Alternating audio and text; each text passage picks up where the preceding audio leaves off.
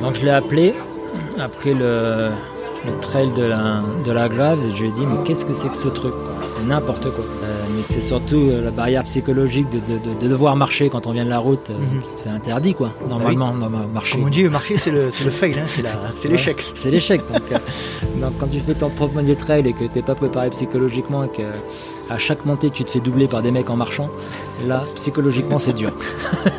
tu m'étonnes. Donc tu le reprends dans la descente qui suit, mais tu sais que la montée d'après, il te redouble et toujours en marchant, et ça c'est vraiment énervant. Et 2016, à 22h le samedi soir, on a les premières images de la, de la journée. Et je vois, je mets encore des frissons. Et, et du coup, euh, on a le premier montage, ça dure deux minutes. Et, euh, et tu- là, tu réalises ce que tu as fait pendant un an. Et, euh, et là, Ça te pète à la gueule. ah ouais, ça- et, et là, et- en plus, ils ont, tu sais, ils ont fait le montage, ils, ils ont mis la musique, euh, le truc qu'on n'avait jamais eu. C'était la première, Ouais. la première fois qu'on avait un truc pareil. Et là, on se retrouve avec euh, Florence. Euh, T'as Mousse Production qui nous passe les images, je l'appelle et on se met tous les deux à pleurer devant l'écran. C'était. Salut à toutes les trailers et à tous les trailers, c'est Nico au micro et vous écoutez Let's Try, Pour ce projet consacré 100% à la pratique et à la communauté du trail running, j'ai décidé de partir à la rencontre des différentes personnalités qui constituent ce milieu. Trailers inconnus, organisateurs de courses, athlètes de très haut niveau ou encore figures médiatiques, je souhaite vous faire bénéficier de leur expérience à travers un entretien au format long qui me permettra de vous faire découvrir plusieurs aspects de mes invités et ainsi connaître leurs histoires, leurs peurs, leurs motivations et leurs petits secrets. Pour constituer une réelle communauté autour de ce projet, chers auditeurs, je vous demande de participer à votre manière en notant avec 5 étoiles et en mettant un petit commentaire sur Apple Podcast ou en vous inscrivant à la newsletter mensuelle. Et nous allons donc passer maintenant à la présentation de l'invité du jour. Dans cet épisode, je suis parti à la rencontre de Vincent Guiliani, président d'Outdoor Events in Provence, qui organise le Trail de Provence situé dans le pays de Fort-Calquier, montagne de Lure, qui est l'événement sportif rassemblant le plus de participants en Provence. Avec ses 6000 personnes présentes sur le site et ses quelques 2500 sportifs inscrits, grands et petits se retrouvent sur 3 jours. En 2019, on a dénombré des participants provenant de 76 départements et 26 nations différentes. Petit point contexte, cet entretien a été enregistré à Chamonix lors du week-end de l'UTMB qui a été annulé en 2020. Nous évoquons ensemble son parcours personnel dans un premier temps, sa découverte et ses premiers pas de trail, mais notre discussion tournera principalement autour de l'organisation du THP, de ses contraintes, surtout en cette période très spéciale. Je ne vais pas vous faire patienter plus longtemps et je laisse place à ma conversation avec Vincent Guiliani. Aujourd'hui, je suis avec euh, Vincent Guiliani. Salut Vincent, je te remercie de nous rejoindre sur le podcast. Salut Nico et euh, merci à toi de m'avoir proposé de, cette interview que bah, je suis heureux de pouvoir te donner et, et, euh, donc merci à toi. Eh ben, je t'en prie. Nous sommes euh, aujourd'hui à Chamonix. hein, donc, euh, pour ceux qui écouteront l'épisode plus tard, eh ben, cette année, il n'y a pas eu de, il a pas eu d'UTMB. Et donc, ça. on s'est rejoint malgré tout. Vincent, toi, tu t'es rendu aussi euh, à Chamonix. Euh, Est-ce que tu peux nous parler un petit peu de ta visite ici? Bien sûr, l'idée était euh, d'être ici pendant le pendant l'événement parce que avec l'agence du développement des Alpes de Haute-Provence, l'AD04, nous avions pris un stand pour promouvoir le trail de Haute-Provence pendant le salon de du trail euh, salon enfin international euh, du, du trail euh, qui a lieu pendant le- la semaine de l'événement et, et donc euh, l'idée était de promouvoir le trail de Haute-Provence pour 2021. Donc, on va en reparler un petit peu plus tard. Euh, donc, déjà, dans un premier temps, est-ce que tu peux te présenter en quelques mots, Vincent, s'il te plaît? Euh, ben, Vincent Guiliani, euh, 48 ans, trois enfants, marié. Donc je suis ingénieur agronome à la base, Ouais. mais avant de- avant d'avoir attaqué mes études d'ingénieur, j'ai- d'abord joué au tennis à on va dire à haut niveau, et puis après j'ai euh, joué au foot euh. À plus haut niveau. Mhm. Et ça, ça a été un, un peu mon premier métier puisque j'étais au centre de formation de Martigues jusqu'à 18 ans. Et puis à 18 ans, il a fallu faire un choix et j'ai choisi euh, du coup le chemin des études. Ouais. Et j'ai été euh, diplômé ingénieur agronome de, en 95. D'accord. Et tu as grandi dans quel coin? Moi, j'ai, euh, je suis né dans l'Oise avec des origines du sud de la France. Et donc voilà, donc euh, entre les deux, je suis revenu à Avignon en 84. Donc euh, voilà, depuis, J'ai fait deux années à Avignon, deux années à Nîmes, et puis je suis retourné, euh, enfin je suis allé deux années à Martigues pour jouer au foot. Euh, et puis après je suis retourné euh, dans l'Oise pour faire mes études d'ingénieur, et puis entre deux je suis parti en Espagne, en Angleterre, et, voilà. D'accord. Donc un peu partout en fait. Citoyen du monde. Citoyen du monde, beaucoup en France, dans les premiers temps déjà. Dans, les, premiers temps, et puis après je suis allé vivre en Angleterre, et puis, puis voilà, et puis je me suis pas mal occupé dans ma carrière professionnelle de, de l'export. Donc j'ai pas mal. Euh... Bourlingué. Ouais, voyager. Ouais, voyager. euh, on va parler dans un premier temps du sport. Est-ce que tu peux nous parler, donc tu l'as tu évoqué un petit peu juste avant, tes premiers pas dans le sport, donc euh, un peu plus en détail. Mes premiers pas, c'était à 4 ans, avec, un, après, un ballon, euh, après un ballon de foot. Et puis. Et puis à 7 ans, j'ai pris une raquette et joué taper dans une balle jaune jusqu'à 12 ans. Et, j'ai manqué deux fois la, les qualifications pour Roland Garros. Ah oui Junior Non, non, non, à 12 ans, là, 11 et 12 ans, j'ai fait deux fois cinquième de Picardie, il fallait être dans les quatre premiers, c'est ballot.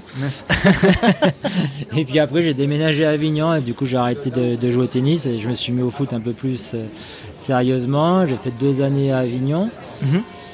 Euh, enfin, même un peu plus, j'ai fait, euh, j'ai joué euh, quelques années à Avignon, à la MJC d'Avignon, qui était le, club de Paganelli. D'accord. Euh, Laurent Paganelli. Laurent Paganelli, le présentateur de, de Canal+. Voilà. Et euh, j'avais fait deux, enfin j'ai fait deux années de sport-études à Nîmes, mhm. que j'ai enchaîné après avec deux années au centre de formation de Martigues, donc jusqu'en terminale. D'accord. Et dans cette, cette période-là de ta vie, centre de formation, sport-études, tu étais en, parallèle en école d'ingénieur alors? Alors non, non, j'ai fait ma seconde et ma première à Nîmes, et j'ai fait deux terminales à Martigues.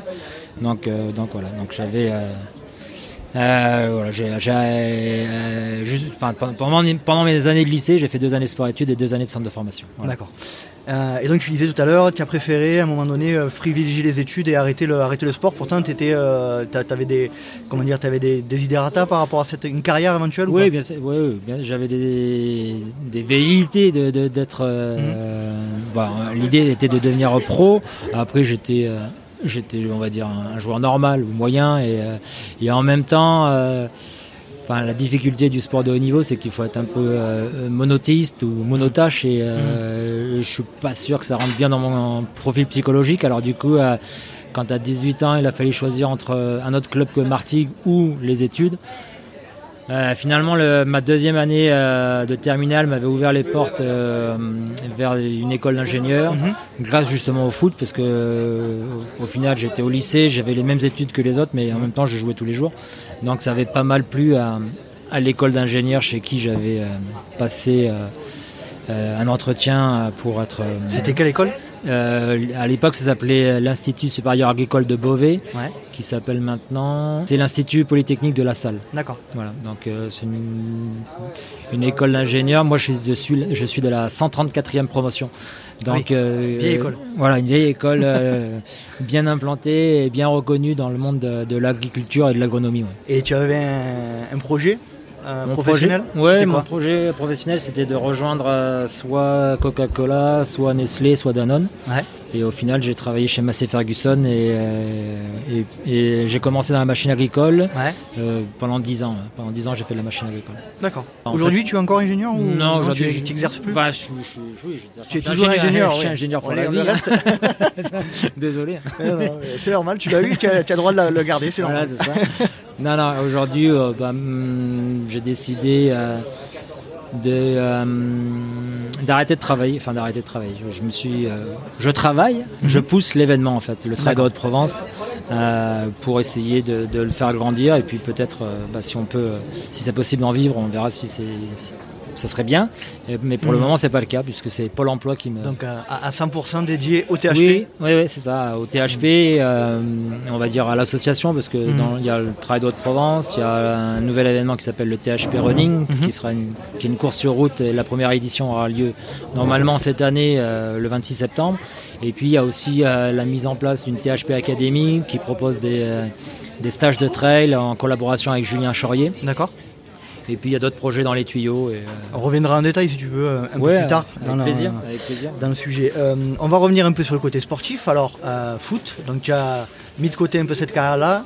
Et j'imagine qu'il il y a un moment où tu as basculé dans le running ou dans, le, dans la course. Bah, j'ai vu à première vue que tu avais commencé sur marathon ou sur, sur goudron. Quoi, ouais, c'est ça. Bah, en fait, je me suis mis à courir. J'ai un peu continué à jouer au foot après Martigues. Euh, pendant mes études, mais en même temps c'était un peu compliqué euh, d'avoir un sport d'équipe euh, régulier au mhm. vu du peu de temps que, j'avais et puis, puis j'avais d'autres aspirations parce que mhm. c'est pas facile de jouer à comment dire. Moi je viens de la, fin, je viens de la compétition et quand mhm. on quand on commence à jouer en dilettante c'est moins c'est plus dur. L'intérêt n'y est plus. ouais, c'est plus, ouais, plus dur d'être constant. Et, et, du coup, je me suis mis à courir sur la route au début. Au début T'avais quel âge là Oh, je sais pas, une vingtaine. Enfin, quand je pouvais plus jouer, euh, quand je pouvais plus courir après une balle, je me suis mis à, plus ou moins à courir après euh, après rien. Après rien. et puis, euh, puis ça a duré un petit moment. J'ai dû courir sur la. En fait, je me suis mis au trail en 2011. Donc entre 80, on va dire 96 et 2011, j'ai plutôt couru sur la route avec des périodes fast et d'autres périodes un peu moins fast. Mais euh, donc voilà. 96-2011, belle, belle période, 15 ans quand même de, course à pied sur route. T'avais quoi, des, plutôt marathon Oui, bon, en fait, euh, j'ai fait un mon premier marathon en 2006. Quand j'ai Ah, je crois, je te coupe, mais je crois que j'ai vu 2h59. Ouais, mon premier marathon. C'est beau. Premier marathon, 2h59 et 30 secondes. J'étais sous les 3 heures. tu T'as fait exprès Ah ouais, toi, toi pour le moment, je, je croise les doigts. L'idée était de. J'ai pas jamais pris le départ d'un marathon pour faire plus de 3 heures. c'est vrai. Hmm. Donc un, bon niveau quand même. Euh, ouais, je te remercie, mais enfin, il y en a plus. Ouais, oui, il, y en a beaucoup, mais euh, bon. Moi personnellement, j'en rêve. Du coup, et, mon meilleur temps, c'était en 2017 où j'ai fait 2,42 en fait. Ah. D'accord. Donc là, il y avait une vraie préparation. Enfin, il y avait une vraie préparation en 2006, mais, mais pas d'expérience. Et euh, j'en ai refait en 2011 mhm. à Marseille. Euh, avec, euh, j'avais couru une fois sur la route avant et j'avais fait 2,52, je crois comme ça. J'ai fait Paris une fois où je me suis blessé au deuxième kilomètre. Mhm. Et après, j'ai refait Paris en 2,42,50 et l'année d'après, j'ai fait 2,44,50. Ouais, ça est un plus qu'honorable. Euh, est-ce que tu peux nous évoquer ton premier euh, moment de trail, précisément, si possible? Mon premier moment de trail, c'est euh, c'est le trail de la Grave, je crois je sais plus comment il s'appelle exactement, c'est dans la glave, c'est la glave. Et en fait, euh, pendant mes études, je reviens à mes études parce que pendant mes écoles, pendant mes études euh, d'ingénieur en agronomie, pardon, j'ai rencontré euh, un gars de ma promo qui est un ami maintenant, puisqu'on est resté en contact après toutes ces années passées. Et c'est lui, avec lui, que j'ai commencé à courir sur la route. C'est lui mhm. que j'ai suivi, c'était mon mentor, et qui s'appelle Thierry Galou, qui est un Breton connu et reconnu dans le monde du trail, mhm. puisque il a fait, il a fini 12 euh, diagonales. D'accord. Sur 12 participations. D'accord. Et son meilleur temps étant 20e à la diagonale des fous. Euh, et, donc c'est lui qui m'a euh, amené à courir un peu plus vite sur la route et c'est surtout lui qui m'a amené à courir en trail. Mhm. Et donc, donc je l'ai appelé après le, le trail de la, de la Grave et je lui ai dit mais qu'est-ce que c'est que ce truc? C'est n'importe quoi. Et euh, parce que comme je savais pas, enfin j'arrivais de la route. C'était euh, quoi comme euh, distance ce premier trail? Oh, Je sais pas, je crois que c'était 20 et quelques. Hein, mais c'est surtout la barrière psychologique de, devoir marcher quand on vient de la route. Mhm. C'est interdit quoi, normalement, bah marcher. Comme on dit, marcher c'est le, le fail, hein, c'est l'échec. c'est l'échec. Donc, donc, quand tu fais ton premier trail et que tu n'es pas préparé psychologiquement et que à chaque montée, tu te fais doubler par des mecs en marchant. Là, psychologiquement, c'est dur. tu m'étonnes. Donc, tu le reprends dans la descente qui suit, mais euh, tu sais que la montée d'après, euh, il te redouble et toujours en marchant, et ça, c'est vraiment énervant. Et puis, euh, puis tu arrives à l'avant-dernier, enfin, ce que tu penses être le dernier ravitaillement, on t'explique qu'il te reste que 6 km. Mais en même temps, au ravitaillement d'avant, on t'avait dit la même chose, donc tu leur dis un peu perdu du coup. Mhm. Et là, tu te dis, mais c'est quoi ce monde de trail Et euh, ça, c'était ma première expérience euh, de trail. Et, euh, et quand il m'a, quand j'ai appelé Thierry, je lui ai dit mais c'est n'importe quoi ce que tu me fais faire. Il m'a dit t'inquiète pas, continue, ça va te plaire. Vous persistez. Il faut persister. Mais bon, de, de prime abord, c'était pas convaincant quoi. Non, c'était pas gagné de gagner. Et puis, euh, mais au final, ça a fait ça sur les 4 ou 5 premiers trails. hein. À chaque fois, je l'ai appelé, à chaque fois, il m'a dit la même chose. Et puis, puis au final, c'est lui qui avait raison. Ouais, Juste- ouais, parce qu'après, je suis monté en distance et à chaque, à chaque Ah. fois que je montais en distance, ça a été n'importe quoi. Justement, puisque tu en parles. Euh, donc tu as combien de 2000 Tu disais 2012 2011. j'ai- 2011 à 2020, tu as presque 10 ans d'expérience de trail. Est-ce que tu peux évoquer avec nous les principales euh, courses qui t'ont marqué jusqu'à présent? Si tu en avais deux ou trois à retenir. Ouais, alors déjà, mince, le trail de la Grave, c'était euh, à l'été euh, 2010. Et puis, euh, bon, c'était pas convaincant comme expérience. Alors, j'avais laissé un peu traîner la, la course de montagne. Et puis, à, à Noël 2010, là, j'étais avec un copain sur un télésiège. On discute et puis on se dit, euh, on va faire la diagonale cette année. Et le gars, il me dit, bah oui, impeccable. Donc, euh, j'ai dit, on tape dans la main. Et puis, on a dit, bah, octobre 2011, on sera à la diagonale des fous. Donc voilà. Et donc euh, le lendemain, il me rappelle, il me dit ah j'ai vérifié. Finalement, ça tombe pas pendant les vacances, je vais pas pouvoir le faire. J'ai dit bah ouais, mais moi je me suis engagé hier, alors du coup, du coup j'y vais. Et, Et tu y allais seul. Et j'y suis allé seul. ouais. Et c'est la seule année où euh, Thierry Galou n'a n'a pas participé. Ah mince. Ouais. Donc euh, c'était pas prévu, mais et, euh, et j'ai commencé mon expérience trail janvier 2011. Et donc euh, j'ai commencé à m'entraîner. Je suis allé faire euh, l'Ubaï Salomon dans la neige. Là j'ai appelé Thierry, j'ai dit mais c'est vraiment n'importe quoi. Il dit t'inquiète pas, continue. Toujours, toujours la même réponse. Après, j'ai fait le trail. Alors, du coup, je, suis- moi, j'ai dit bon, ok, tu crois? Bon, ok. Et du coup, euh, je suis allé faire le trail de mi-mai là pour passer aux 40 km pour, Mhm. pour, pour passer les étapes là. Je suis tombé trois fois, j'en pouvais plus. Je l'ai appelé, je l'ai engueulé. Il m'a dit t'inquiète pas, continue. donc ça c'était en mai 2011, c'était donc 6 mois à peu près avant, euh, Ouais. la quoi. Ouais, et après, j'ai fait, euh, j'ai accompagné un copain sur comment ça s'appelle le, la, la grosse course d'orientation euh, qui a lieu à la Pentecôte. Ouais, Une- au bivouac. Ah. Au bivouac. Ça, oui, au bivouac. Donc, euh, et là, je l'ai accompagné parce que son partenaire avait fait, euh, lui avait fait défaut. Et en fait, non, je dois confondre. C'est l'année d'avant, on a fait sixième. Et puis euh, 2011, 2011, euh, donc en pleine pa- préparation, on fait troisième. D'accord. Donc c'était la première fois qu'il faisait un podium. Mhm. Mais moi j'avais dû, euh, enfin j'avais très mal à la fin. Euh, j'avais un début de syndrome de d'essuie-glace. Ça. Donc euh, j'ai pris le départ de, de l'Ultra Chamsor Mhm. et je me suis arrêté au milieu. ce qui était plutôt inquiétant pour la préparation. Mhm. Donc ça c'était début juillet. Je suis allé voir un, un podologue à Marseille qui m'a remis, qui m'a fait des semelles. J'ai fait le test sur euh, le Tour de la Grande Casse en- au mois d'août, qui était mon dernier test avant de, de- de Mhm. me décider de partir ou pas. Et là j'ai fait huitième et du coup j'étais hyper content. D'accord. Euh, Tour de la Grande Casse, c'est quel format? 63 Ouais. et 4000 presque. D'accord. Du coup, c'était ma, ma vraie grande expérience de. Enfin, Abouti, aboutie Mhm. avant le départ à La Réunion. Mhm. Et, euh, et voilà, et, et ce qui devait arriver arriva. Euh, j'ai pas, j'ai pas fini la, la diag parce que j'ai euh, au 53e kilomètre, euh, je me suis déconcentré, j'ai glissé, je, me, je suis tombé d'un mètre et je me suis tapé le, le genou euh, Mhm. dans, enfin je me suis pris le genou, j'avais mal. Et en descendant sur Silao, c'était avant le, le changement de parcours là. quand- En descendant sur Silaos, faisant à chaque virage dans le bloc, j'avais trop mal et, et j'ai appelé Thierry, qui était pas là, donc euh, je l'ai appelé. à Et là, il t'a dit, il faut continuer, continue. et là, il m'a. Non, mais en plus, blague à part, euh, oui, t'avais- c'est exactement ce qu'il m'a dit. Il m'a- rappelé 5 minutes trop tard parce que je, venais de couper le, le bracelet. Ouais, c'est trop tard. C'était trop tard. Ouais. Mais si, s'il m'avait appelé 5 minutes avant, euh, j'aurais- pris, euh, comment dire, un doliprane et je serais reparti comme il m'avait dit. Donc, voilà. première grosse expérience, euh, un peu déçu, mais euh, Oui, et puis en même temps, euh, et puis en même temps, euh, j'étais, j'avais jamais fait 93 km avec euh, 6000 mètres de dénivelé, mais enfin, ou combien il y en avait 5500 et, et du coup, il m'en restait, il me restait 70 bornes. Il devait rester autant de dénivelé, quoi, grosso modo. Et, et à refaire, tu le, tu le referais, ce- cette- tu la referais cette jag euh, Ah dans, bah, ce je contexte, dans ce contexte-là ou... Oui, oui, je pense qu'il faut le faire. Enfin, je suis, voilà, je, je suis sportif. Alors, à la base, je suis sportif. C'est pas comme si je Mm. découvrais le, Bien sûr. le sport. Après, euh, découvrir le sport et le, et le trail et partir sur la diagonale, c'est un peu beaucoup, mais Mais, euh, mais du coup, j'y suis retourné en 2019 et je l'ai. Pas en 2010. Quelle, quelle année on est? 2020.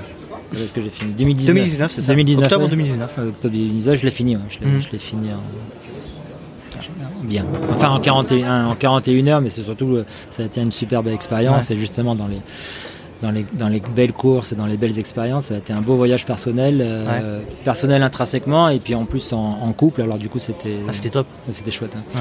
Tu peux nous raconter un peu plus en détail euh, cette diag de l'année dernière? Ah bah oui, oui, oui, oui, oui, mais alors du coup, je sais pas si tu vas avoir assez de, de disques durs. Hein, parce que... oui, bah après, après dans les grandes lignes, on va dire. Dans les grandes lignes, histoire qu'on comprenne un peu ton, ton expérience, parce qu'apparemment elle a été réussie. Donc, euh. Bah, en fait, ça a été euh, tout du long euh, une expérience positive parce que euh, j'avais déjà plus de trail au compteur, donc plus mhm. d'expérience et j'avais fait, j'ai fait deux CCC, une que j'ai fini, une que j'ai pas fini. même celle que j'ai fini, je l'ai fini en faisant un mauvais temps, mais j'étais content de l'avoir fini. Mhm. Ce qui a été en fait un grand, comment dire, une grande, une grande avancée pour moi psychologiquement parce que de réaliser à quel point c'était important de finir une course. Mhm. J'étais loin de ce que j'avais prévu. Je voulais la faire en 18 h et puis je vais faire 25h30, mhm. euh, tu vois, un truc comme ça. Et j'avais explosé au même endroit que l'année précédente sur la CCC. Mais bon, peu importe, je l'ai fini. Et du coup, ça a été un gros, euh, un gros plus dans ma préparation et dans ma capacité à terminer les courses. Mhm. Et euh, et donc pour revenir à la, à de la diagonale, c'est que tout, ce enfin, tout a été positif dans la mesure où j'ai pu, j'étais avec un copain pour m'entraîner. Mhm. On était à deux, j'étais pas obligé d'embêter toute ma famille à expliquer euh, mes problèmes, euh, les, enfin, tout ce que font les ultra trailers quand ils arrivent chez eux. Quoi. C'est ça. Ils prennent la tête de tout le monde parce qu'ils ont toujours un truc. Euh, Absolument. Donc le, le, plus important c'est l'ultra trail et en fait tout le monde s'en fout. ouais, euh, je, suis d'accord. je m'en fous pas personnellement mais je suis d'accord que tout le monde s'en fout de l'ultra trail. Euh, quand non, pas dans, dans la famille ils sont tous ils sont contents mais bon ils en ont ras le bol de bouffer de manger ça matin midi et soir 24 heures sur 24 pendant 6 ou 8 mois quoi. C'est clair. Donc là le fait de pouvoir aller s'entraîner avec un ou plusieurs copains c'était euh, plutôt euh, enfin chouette de pouvoir échanger là-dessus. On a fait, euh, j'ai en s'entraînant avec Julien Champigny.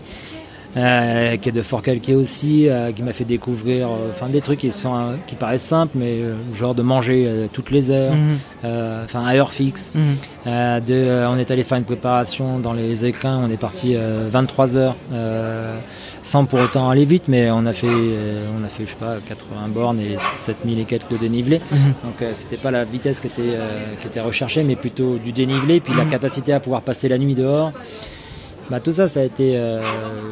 Ça t'a apporté l'expérience. Ah ouais, bah, vachement d'expérience. On a fait on s'entraînait le matin, on partait à 6 heures, on allait se faire au début 5 euh, côtes et puis après c'était 6, après c'était 7, c'était 8, euh, mm. la même en montant, en descendant mm. et euh, au début on la faisait en marchant et puis après on la faisait en trottinant tout le long. Mm. Et donc c'est ces entraînements qui sont un peu rébarbatifs mais qui sont tellement nécessaires dans la préparation et qui imposent un rythme, qui imposent une rigueur.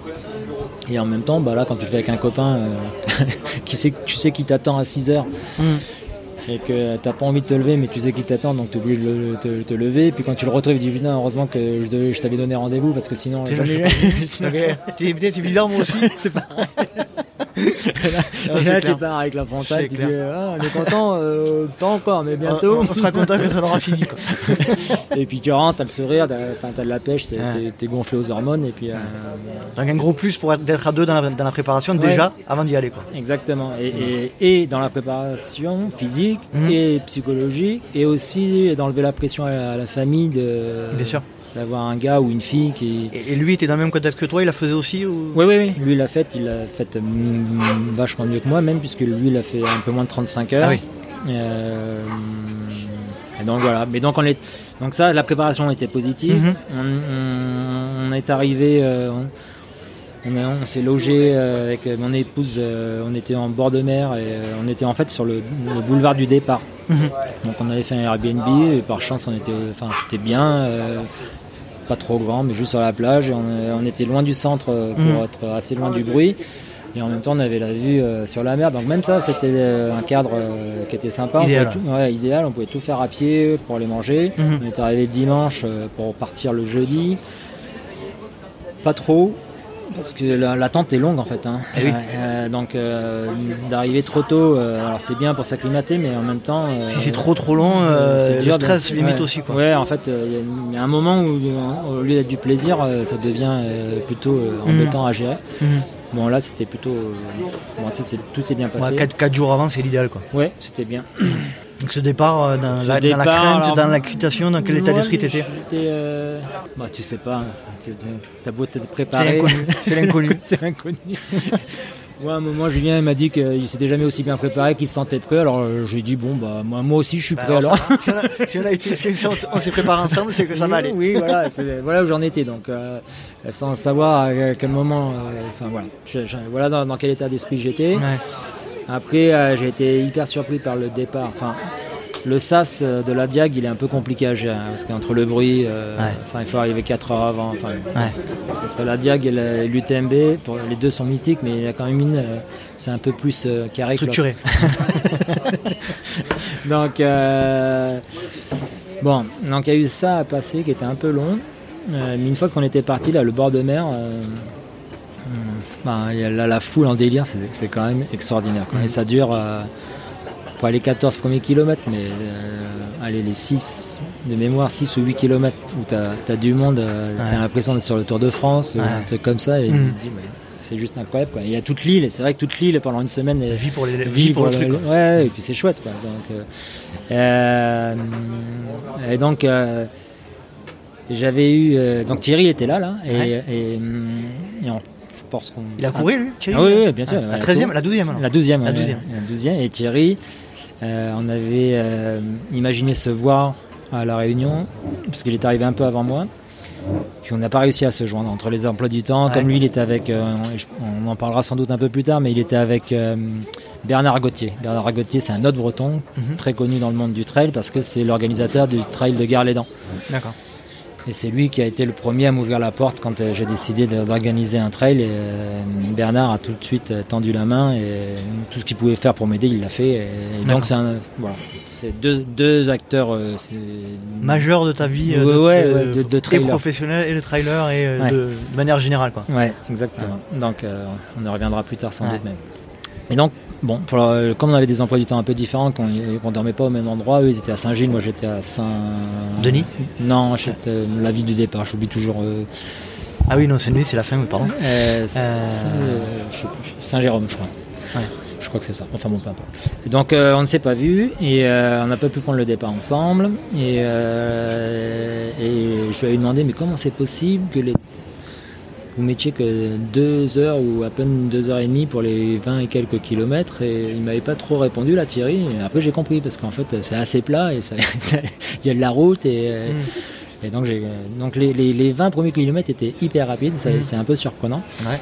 Et, euh, et puis après j'ai pris les claques. hein. une, fois que, une fois qu'on avait quitté le roulant, c'était, euh, c'était, euh, bon, on rentrait dans la diagonale. Quoi. Ouais. Et, et là, un, un- un- un truc qui était génial dans cette diagonale, c'est de retrouver Thierry dans la descente sur Silaos. C'est vrai? Ouais. Et là, euh, Ah top. Ouais, c'était top là. Et, euh, et puis comme il, il était plus ou moins en forme, alors euh, c'est toujours un peu comme on n'avait pas décidé de faire la course ensemble, Ouais. donc on est, moi je voulais pas baisser mon rythme et je voulais pas lui imposer un rythme. Donc euh, ça a été un gros coup de boost de le voir et de le récupérer. Ouais. Et pour lui aussi j'imagine? Ouais, lui il, a, il a, il m'a laissé partir, mais je pense que ça lui a fait du bien. Ouais. On est arrivé plus ou moins ensemble à, à Sillaos.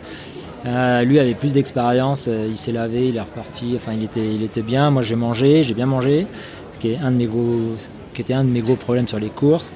Et je suis reparti de Sillaos avant lui. Euh, j'ai fait le montée du taille beat euh, devant.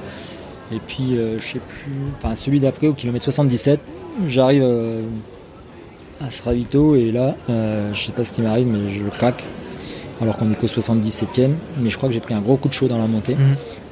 C'était avant que les nuages arrivent et on était bien exposés et Mhm. tout ça. Et là j'étais en pleurs, enfin j'appelle euh, Valérie, mon épouse, j'étais en pleurs et en fait j'ai eu à peine, euh, à peine le temps de m'apitoyer sur moi que Thierry est arrivé. Mhm. Il m'a embarqué. tu continues. tu dois continuer, tu verras, ça va être bien après. Exactement. et, donc là, et là, euh, Du coup. euh, Donc du coup, reboussé pareil. Ouais, bon, enfin là, je savais pas, j'avais, juste, j'ai dit bon, bah, il faut que j'arrête de pleurer parce que, euh, j'ai, raccroché, j'ai dit à Val, euh, écoute, euh, il y a Ah, c'est Thierry, bon, Thierry, il y a- là. Thierry, Thierry arrive, Il fera le je relais. je pars avec lui. Il mangeait son rougail saucisse euh, sans problème. Et il était avec un, un autre copain breton qui avait pour objectif de finir dans les 20 premiers, mais qui avait Ouais. un problème au genou, donc sont, il est reparti tranquille. Et nous, on est reparti, euh, et il m'a, comme ça, et euh, il m'a amené jusqu'en bas du, euh, du Maïdo. D'accord. On a fait 30 km comme ça. là. Ouais. Puis euh, en bas du Maïdo, euh, pourtant ça a toujours été mon rêve que de faire la diagonale euh, avec euh, Thierry. Ouais. Euh, je lui ai dit, euh, je te laisse là, parce que j'étais plus en train de faire ma course. Ah, Euh, j'étais plus dans ton rythme? Bah, c'est surtout que j'étais dans les pas de Thierry, mais je la vivais plus en fait euh, ma course. Alors j'étais bien d'être avec Thierry, Ouais. mais euh, mais c'était pas ce qu'on avait, euh, c'était pas vraiment ce qu'on avait prévu en fait de la faire ensemble, de, de la suivre Ouais. à tout prix. Et moi j'étais venu euh, la faire plutôt avec avec mon épouse qui faisait l'assistance. Ouais. Et, et à un moment je me suis dit, je suis plus dans ma course. Et quand j'étais en Bayern Maïdo, et en même temps j'avais plus de doute sur le fait que j'allais la finir. Et euh, il restait, euh, on est au 107, il en, il, il restait 60 bornes, alors c'est long, mais, mais euh, on y était à 19h. Pour toi, c'était fait quoi. Ouais, Pas, fait, mais c'est jamais fait, mais. c'est jamais fait parce que tu peux t'arriver à un truc, mais, mais à, à part le, le problème physique, Gros problème, le gros pépin. À Ouais, part le ça, gros toi, t'étais, je savais, j'y étais. armé quoi. Voilà, et, et en même temps, j'étais plus en train de faire ma- la course que j'avais imaginée. Donc j'ai dit, écoute, je dors, moi je vais dormir euh, en Mhm. bas du Maïdo et puis on, on verra après. Lui a continué et c'était bien parce que lui était dans son rythme et Mhm. du coup euh, j'ai dormi euh, un peu trop d'ailleurs au Maïdo. Puis surtout j'ai fait l'erreur de ne pas manger du sel avant de me coucher, Ouais. donc j'ai pas trop bien mangé à ce moment-là. Quand je suis arrivé en haut du Maïdo, j'étais un peu faible, il faisait froid, donc j'ai redormi une heure là-haut. Et je pensais avoir dormi deux heures, mais je n'ai dormi qu'une heure. Mais au total, j'ai mis une heure de plus à la descente. Alors quand je suis arrivé en bas, c'était kiff kiff. Mais, euh, mais euh, bon, voilà, j'avais mis vachement, de- vachement de temps à la descente pour arriver à l'île et Savané. Et là, avec le soleil, lever du jour, j'ai pris une douche. euh, je suis reparti. euh, c'était bon. Frais. Ouais, ouais, et puis c'était bon, j'allais Ouais. au bout, là, quoi qu'il arrive, c'était Ouais. sûr, et sûr, de, sûr, sûr de sûr que je la finirais. Ouais. et- bon, après, euh, bon, ça s'est plutôt bien passé, j'ai eu un ou deux passages à vide, mais, mais pas vraiment. Le, la, comment ça s'appelle la, les- la promenade des Anglais, pas, non, pas la promenade des Anglais, mais le, Sentier des Anglais? les sentiers des Anglais. Merci. Et donc voilà. Bon, voilà. Après, ça s'est euh, enchaîné plutôt pas mal. euh. Et raconte-moi un peu euh, l'arrivée alors. Bon, à l'arrivée, t'es, t'es en- euh, ben, déjà, tu arrives au Colorado, là, en haut du Colorado, tu sais que c'est tout proche, mais. C'est mais- loin quand même, hein, apparemment. c'est loin. C'est-à-dire que t'es qu'à 5, ouais, tu dois être à 6 km. Mais les marches sont hautes. hein. Donc, donc, euh, tu te dis, parce que tu te dis, ah, t'arrives là quand même, tu retrouves de l'énergie et tout. Et, et puis, euh, les marches elles sont hautes. euh, et c'est- T'hésites à envoyer ou pas envoyer. Moi, je n'ai pas trop envoyé.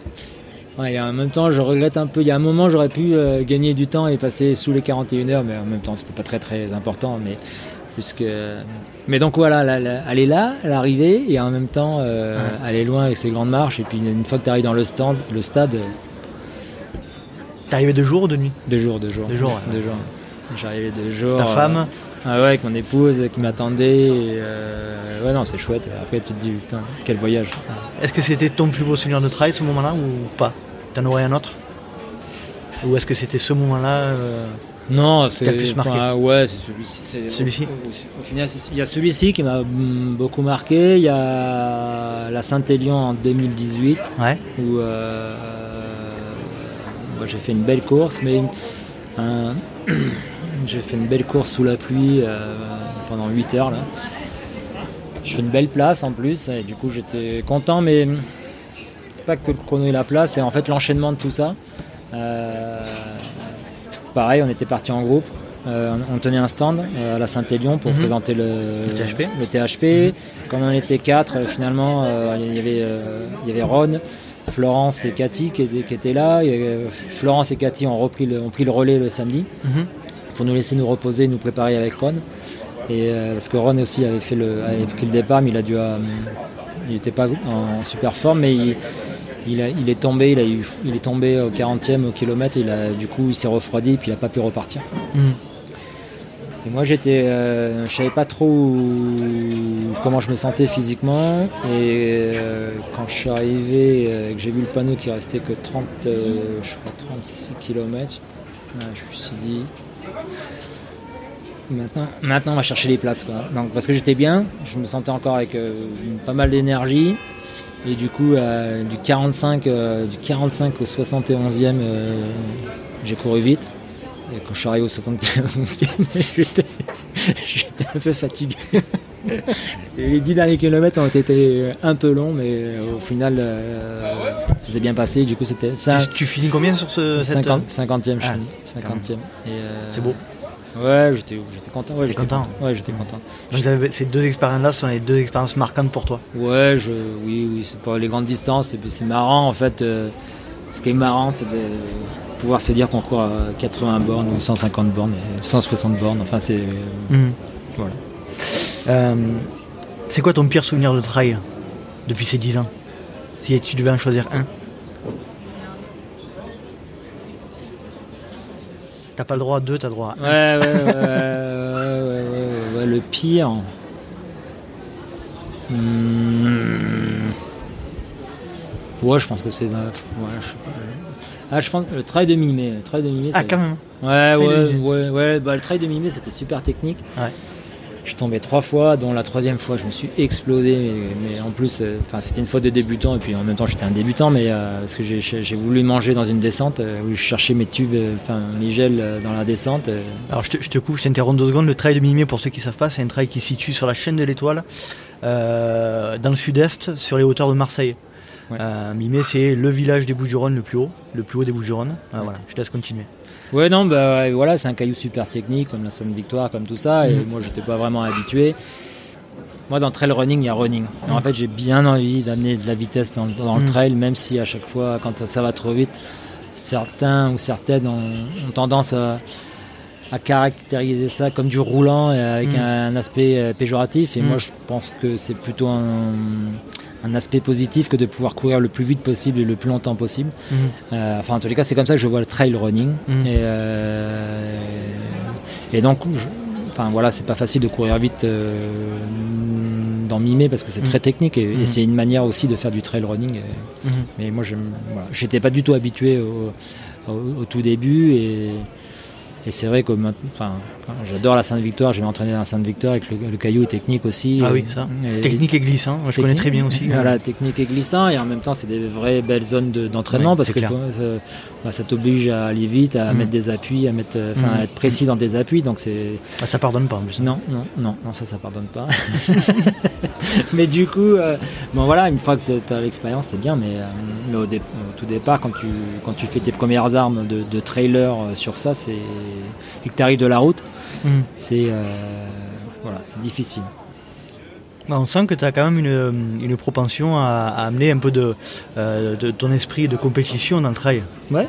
À Ouais. proprement parler. Et- et- Tu- tu- toi, quand tu, quand tu prends le départ d'une course, c'est pour faire le, le meilleur perf possible ou? Bah, oui, oui, bah oui. ou pour vivre les meilleures expériences possibles? Je crois que les deux sont liés en fait. Ouais. je, crois que, c'est- enfin, voilà, je, je crois que les deux sont liés. Mm. Et euh, la meilleure perf aussi, ça ne veut pas dire de gagner. J'ai plus le niveau de gagner. Enfin, j'ai Mm. d'abord jamais eu le niveau de gagner. Mhm.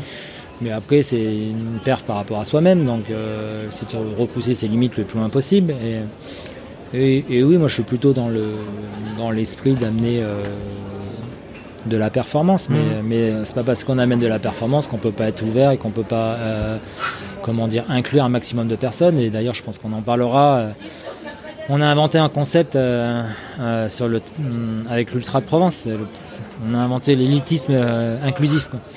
Tu vas en parler Ouais, je, bien sûr, j'en ouais, parler parce que je, parce que je pense que les deux sont, Ouais. les deux sont possibles et, euh, et c'est pas un gros mot que de vouloir la perf et, euh, Mhm. et on peut avoir du plaisir dedans et chacun doit s'y retrouver.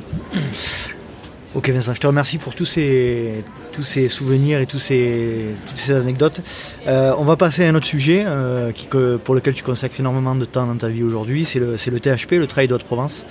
Alors est-ce que tu peux nous présenter déjà le THP euh, Quand a-t-il débuté Où se situe-t-il Euh, Est-ce que tu peux nous en parler? Oui. Ça, je dois pouvoir vous en parler.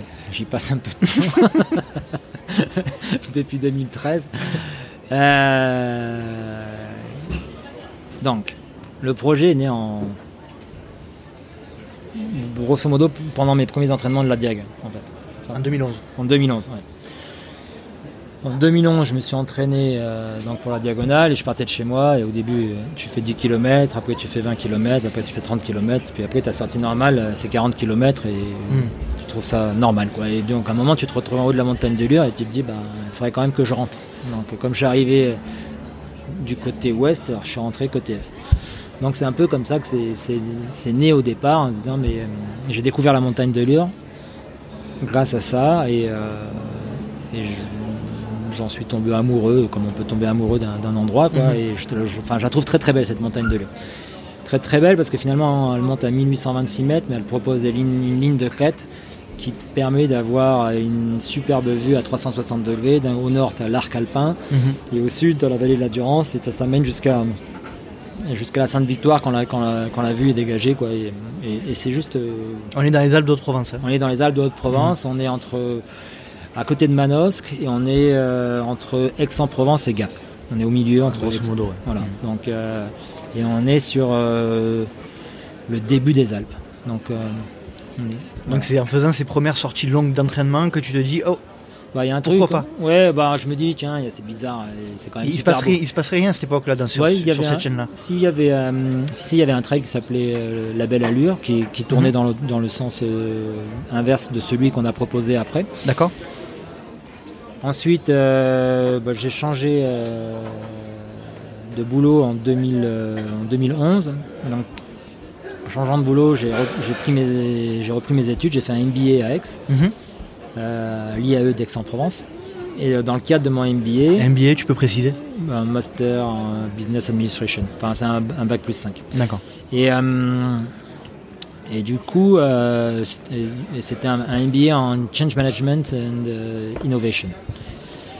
Et, euh, et, à la- et dans le cadre de, mon, de ces études-là, il, y a- il y avait un stage à faire Mhm. que euh, j'ai réalisé chez Salomon. Parce qu'en fait, une des raisons pour lesquelles je suis venu au trail, c'est que j'ai fait comme une bonne partie des trailers, j'ai suivi le dieu vivant Kylian. Oui. j'ai regardé ses images, dit, j'adore. Tu m'étonnes. Faudra donc, qu'on arrive à trouver quelqu'un un jour qui aime pas euh, Kylian Jordan. Je sais pas, moi j'en ai pas trouvé encore. hein. Ouais, ouais, c'est un- ouais, ça serait bizarre. Mais, mais, euh, et du coup, euh, dans le cadre de mes études, je me suis dit tiens, il y a une belle opportunité d'essayer de combiner euh, ce que j'avais fait avant, mes- ma carrière professionnelle, ce que je voulais éventuellement faire après. Et, et du coup, j'ai envoyé ma candidature euh, de stagiaire euh, à 40 ans, j'avais 40 ans, Mhm. euh, à, chez Salomon, euh, avec des, pro- des sujets, euh, j'avais proposé des sujets. et, ils m'ont dit oui, oui, c'est bien, c'est bien, mais euh, parfait, c'est bien tes sujets, mais non, tu vas faire ça en fait. Mais, mais tu viens quand même. Alors, et, et du coup, euh, j'ai commencé début juillet euh, 2012 chez eux, et, et je crois que je suis arrivé le lundi. Le mercredi, je faisais ma première photo avec Kylian Jornet. Et... Parce que moi j'étais prêt, à... j'étais prêt à prendre euh, comme stage, euh, je sais pas moi, porteur de chaussures de Kylian, ça Ouais, m'allait bien. sortir hein. les poubelles, on s'en fout. On s'en fout. Donc euh, bon, en plus, on fait faire un truc intelligent et sympathique. donc Ouais. ce n'était que mieux. Mhm. Mais, euh, mais bon, voilà. Tu peux, tu peux préciser euh, T'as le droit ou non Oui. Ouais, bon, je sais pas, non, parce que c'était un peu, c'était un truc stratégique à Ouais. l'époque. euh. En fait, c'était l'analyse euh, des nouvelles euh, tendances sportives.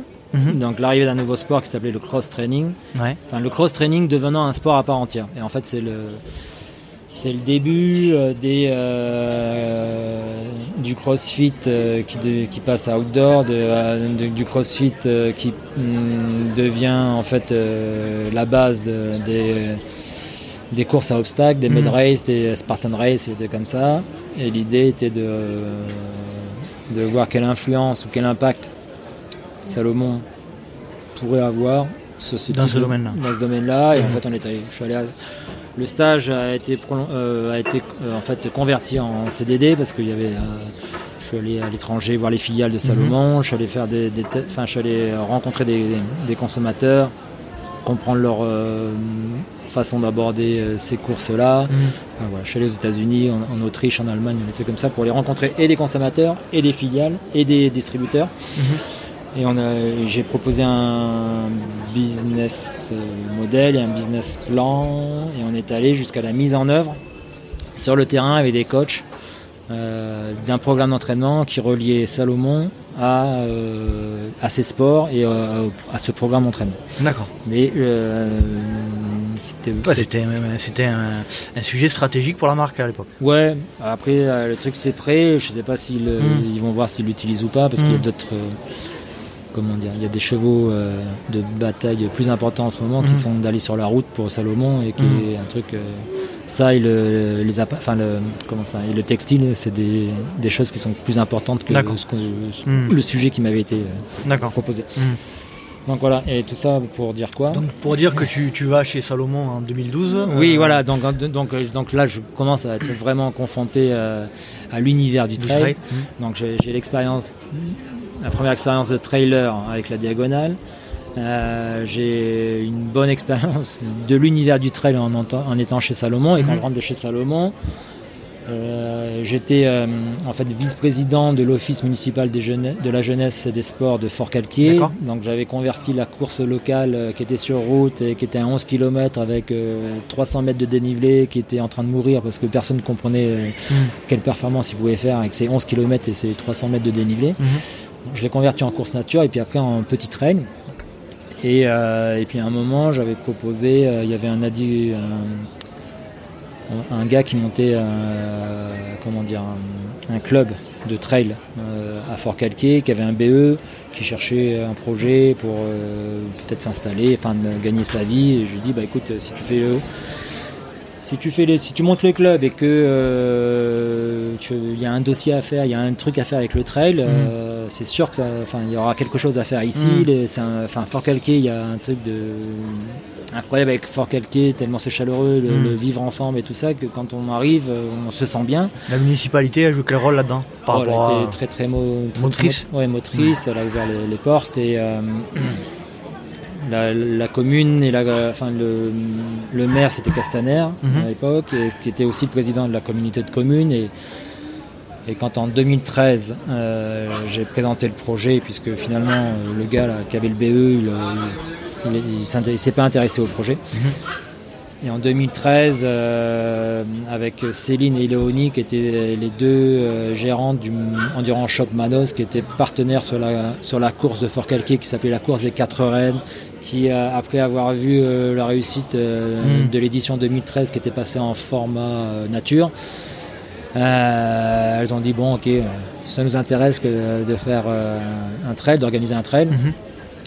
Et du coup, on s'est réunis tous les trois et j'avais trouvé deux folles, enfin plus folles que moi, donc c'était impeccable.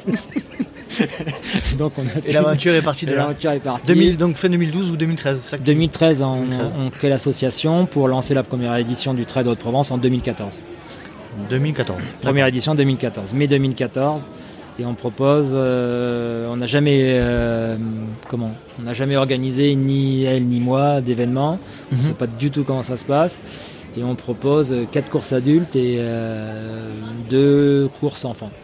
Attention, j'imagine là, parce que du coup, c'est tout au. Ouais, puis en même temps, il faut un peu se poser, il faut réfléchir, Ouais. et puis il faut bosser, quoi. Ouais. Mais euh, enfin, après, tu fais la liste. euh, bah, bien sûr qu'il nous en manquait des trucs. hein. Enfin, Ouais. ça, s'est pas vu. Il y avait combien de participants sur ces quatre courses euh, la première année? Première année, 500.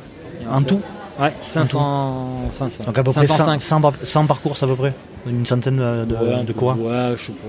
Oui, à peu Hmm. près, mais on avait, on avait annoncé l'objectif à 500 et puis on avait fait 505, je crois. Et toi, ta, vision de- du départ, c'était quand même de proposer un événement qui propose différentes versions de course. Ouais. Ce qui n'était pas forcément le cas. euh, euh, euh, en 2013, il y avait quoi? Il y avait le Festa Trail qui proposait ça. y bon, l'UTMB bien sûr. Mais c'était pas hyper répandu. Il y avait des, en Ouais. général, c'était plutôt euh, un ou deux formats. Ouais, le, le- le- un des pilotes fondateurs du, enfin, du Trail de Haute-Provence, c'est de créer de la valeur sur le territoire du Mm. pays de Fort-Calquier, Montagne de Lure. Mm. Et donc, euh, il y a une vraie volonté de, de- de proposer un événement qui permet euh, de mettre en valeur le territoire et de faire venir euh, passer les gens découvrir ce territoire. Donc, Donc dès le, dès le départ, on a proposé deux formats longs, parce qu'on a proposé un 44 et un 80 ou un 77 à l'époque, était- mais le samedi. D'accord. Donc ça, d'abord, moi je trouve qu'en tant que coureur, euh, c'est bien de pouvoir courir le samedi pour pouvoir euh, récupérer le dimanche et profiter du dimanche pour en faire un peu ce qu'on veut, soit pour rentrer, soit pour rester là où on est allé et Mhm. tout ça. Donc, euh, donc, et en même temps, en tant que, avec la volonté de créer la valeur sur le territoire, bah, je trouve que c'est mieux parce que les gens peuvent arriver le vendredi, courir le, sa- le samedi et rester le samedi soir ou, ou pas et, et partir le, enfin, soit le samedi, soit le dimanche. Et, et- et toujours dans cet esprit, enfin, celui que tu as, souligné tout à l'heure où il y a de la compétition et en même temps euh, euh, j'ai- mis en avant le fait qu'on peut avoir de la compétition et être Mhm. inclusif. On a proposé euh, deux parcours, deux plus petites distances le dimanche. Et dès le départ, on a mis en place une course solidaire avec la volonté, en fait, c'était un 8 km pour faire découvrir les, les alentours de Fort Calquier ou Fort Calquirin ou aux locaux qui n'avaient pas forcément l'habitude de découvrir euh, ces alentours-là Mhm. euh, sous la format trail, sous un format trail ou sous même sans format trail d'ailleurs. Mhm. Parce que c'est souvent les locaux qui connaissent moins bien les, et, euh, et puis, euh, ça a aussi avait la volonté de, euh, comment dire, de proposer aux gens de se mettre au sport de manière douce. Mhm. Et, euh, et ça a plutôt pas, enfin, ça a fonctionné parce que maintenant il y a quand même pas mal de gens qui courent à, à Fort Calquier et, euh, et avec euh, effectivement l'événement qui grandit, ça a un engouement, enfin ça génère encore plus, Mhm. ça suscite encore plus d'engouement sur la course à pied, notamment le trail sur le pays de Fort Calquier, montagne de Lure. Quoi. Et euh, aujourd'hui, tu peux nous donner un petit peu les chiffres là sur 2019 hein, en termes de, de nombre d'inscrits, euh, nombre de personnes qui- que ça ramène euh, sur, le, sur le territoire? Mais juste euh, pour l'anecdote, parce que j'aime bien la raconter celle-là. mais- Ah, j'ai pardon. juste- non, non, non, mais juste euh, pour l'anecdote, c'est qu'en 2000, euh, donc la première édition, je crois qu'il y avait, une- il y avait une dizaine d'enfants euh, qui participaient, et dont trois moi. donc, euh, et, donc voilà, et entre temps, et, et dans cette volonté de, de comment dire, d'amener de plus en plus de monde à faire du sport et, et de, de promouvoir les valeurs du sport dans lesquelles euh, tu te doutes bien que je crois beaucoup. Oui. Euh, bah, on était, il y avait 370 enfants en 2019. Et, euh, et je pense qu'on est qu'au début parce que il y a un enfin il y a grâce à- au travail important de justement l'OMJS, Ouais. donc l'office municipal de la jeunesse et des sports, qui a fait un super boulot au niveau de, de alors je sais pas comment ça s'appelle, des tables, des nappes euh, au moment de, de- des temps euh, périscolaires Ouais, qui étaient ouais. proposés là. euh, et bah, là, il- un- six semaines avant l'événement. euh, ils ont proposé des entraînements. Euh, du coup, ça... ils, en ont, ils ont parlé de l'événement, etc. Et oui, mais même ils entraînaient ouais. les, classes euh, donc, pour, pour l'événement. Ouais. Parce que ça a mis un peu de temps à prendre. Et puis après, j'ai proposé en fait un challenge Mhm. des, des, euh, comment dire, des, des- des écoles de la communauté de communes D'accord. pour essayer de- d'em- d'embarquer tout le monde dans, dans le projet. Et puis ça, ça, ça a pris, et ça a pris notamment grâce à, à l'OMJS qui a relayé le message et qui a entraîné avec euh, ses Mhm. animateurs euh, le, Donc c'est un projet global de toute la commune, quoi, en fait. Ouais, ben moi, enfin l'idée c'est d'avoir. Je pense qu'on est loin d'être arrivé à la limite pour les enfants Mhm. et euh, il y, a- il y a plein de trucs à faire. Il faut. L'an dernier, on a eu 370 enfants. euh, on peut en mais c'était on- comment dire, on n'a pas très très bien structuré les courses. Enfin, on a eu quelques schismes. Oui, qu'on a- qu'on a géré, s'améliorer là-dessus, quoi. Oui, voilà, et je pense que bah, l'idée c'est qu'en 2020, c'est qu'on propose une autre formule pour justement créer encore plus de, de dynamique au niveau des courses enfants, que plus les mettre en valeur, euh, pour qu'ils aient leur vrai rôle à jouer dans, dans un événement comme celui-là et qu'ils, Mhm. Enfin, leur rôle à jouer et puis qu'ils en retirent aussi une superbe expérience. Quoi. C'est Mhm. pas, c'est pas qu'un rôle à jouer, c'est que eux vivent euh, cet Leur événement. première expérience de course. Oui, voilà, et, et que ça leur donne envie d'aller plus loin. Mhm. Et, et s'ils continuent la course à pied, tant mieux. S'il faut d'autres sports, euh, tant, enfin, c'est bien aussi. Enfin, peu importe. L'idée, c'est de d'y aller et, et d'apprendre. euh, Avec plaisir. Ah ouais, voilà, c'est ça, exactement. Euh, moi, alors, pour parler un petit peu de moi, je, je l'ai fait, à, je l'ai fait à une reprise, j'ai fait le marathon de Lure. Euh, je me suis régalé sur ce, sur ce THP. C'est comme je, comme je te disais un peu en, hors enregistrement, euh, euh, vous avez réussi à créer quelque chose de, un festival, un festival du trail, qui, qui semble assez quand même conséquent, avec un esprit de famille. Moi, c'est ce que j'ai ressenti. Et alors, je voudrais un peu que tu parles de, de- cet aspect-là et nous, nous expliquer un peu comment tu as fait pour créer ces deux, ces deux façons de voir les choses au niveau du trail Je vais essayer. La, question est peut-être un peu compliquée. Non, non, non, non, non, Ah bon, Je- non, parce qu'en fait, euh, non, je crois qu'elle est extrêmement claire et pas compliquée. Euh, la manière dont on a réussi, parce que d'abord je suis pas seul, hein, on est, euh, Mhm. on est, euh, j'ai dit euh, Léonie et Céline qui étaient là, qui sont là depuis le départ, et puis après il y a mon, justement le noyau dur qui s'est un peu, qui s'est élargi, qui s'est étoffé. On est une petite dizaine, euh, on est une petite dizaine sur le noyau dur. Mhm. Voilà, je suis pas seul à avoir réussi à faire ça. Mhm. Après, c'est vrai, que c'est moi le moteur, c'est moi qui porte le truc et c'est moi qui me suis arrêté de travailler, donc c'est normal, enfin, c'est normal que ce soit moi qui soit aussi le plus impliqué là-dedans. Mais la manière dont on a réussi à, à- à générer ces deux, euh, c'est-à-dire euh, et euh, de proposer un festival euh, sérieux, mais qui se prend pas au sérieux, festif et inclusif, c'est que euh, depuis le début, et à chaque fois que j'ai l'occasion de le dire, le, le projet du Trail de Provence est construit sur euh, trois piliers forts qui sont la création de valeur, Mhm. c'est une vraie, une volonté de, de générer des revenus pour le territoire. C'est euh, de partager les valeurs du sport avec le plus grand nombre et c'est, euh, si possible, d'intégrer d'autres univers pour, pour mélanger en fait les, et la course et euh, d'autres ambiances pour que les gens euh, Créer de la mixité. la mixité, ouais, pour, que- pour faire avec et pas sans ou contre. Mhm. Et dès le départ, on a proposé, par exemple, il y avait des conteurs qui racontaient des histoires aux enfants. Euh, pour, euh, il y avait des gens qui euh, proposaient des ateliers de, de maquillage. Enfin, il y avait des animations pour créer quelque chose. Après, c'est bon, comme c'était les premières éditions, il y a- il y a- ça a plus ou moins bien marché, mais, mais l'esprit est là de, de vouloir mixer différents univers. L'an dernier, on a proposé un concert de musique classique. Euh, alors c'était euh, finalement c'était en plein air, ça ça s'est pas forcément déroulé comme on le souhaitait, Mhm. mais il y a quand même des gens qui, ont- qui sont allés voir le concert parce qu'après ils se sont euh, comment dire déplacés dans une salle qui était fermée. Du coup c'était un super concert, même s'il n'y avait pas grand monde. Mais, Mhm. mais bon cette volonté là, elle existe. Peut-être qu'aujourd'hui on n'est pas encore assez bien structuré pour, pour intégrer comme moi j'aimerais Mhm. d'autres univers pour que chacun que cette- ce nouvel univers profite des trailers et que les trailers profitent de ce de cette euh, nouvel euh, univers. Mais donc ça c'est un- ça c'est l'esprit qui nous anime depuis le départ. L'autre l'autre euh, raison pour laquelle on, on est arrivé à, à conjuguer les deux et le sérieux et euh, le ludique, c'est que j'ai toujours partagé les chiffres et le projet avec les bénévoles. Mhm.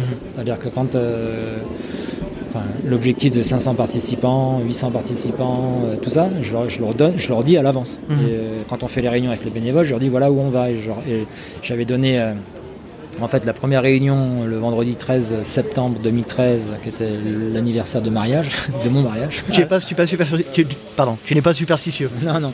Mais du coup, j'avais comment dire annoncé à la mairie, à la Comcom, qu'il y aurait 500 participants la première année, euh, 800 la deuxième. J'avais rien dit à la troisième et j'avais dit 1500 à la euh, quatrième.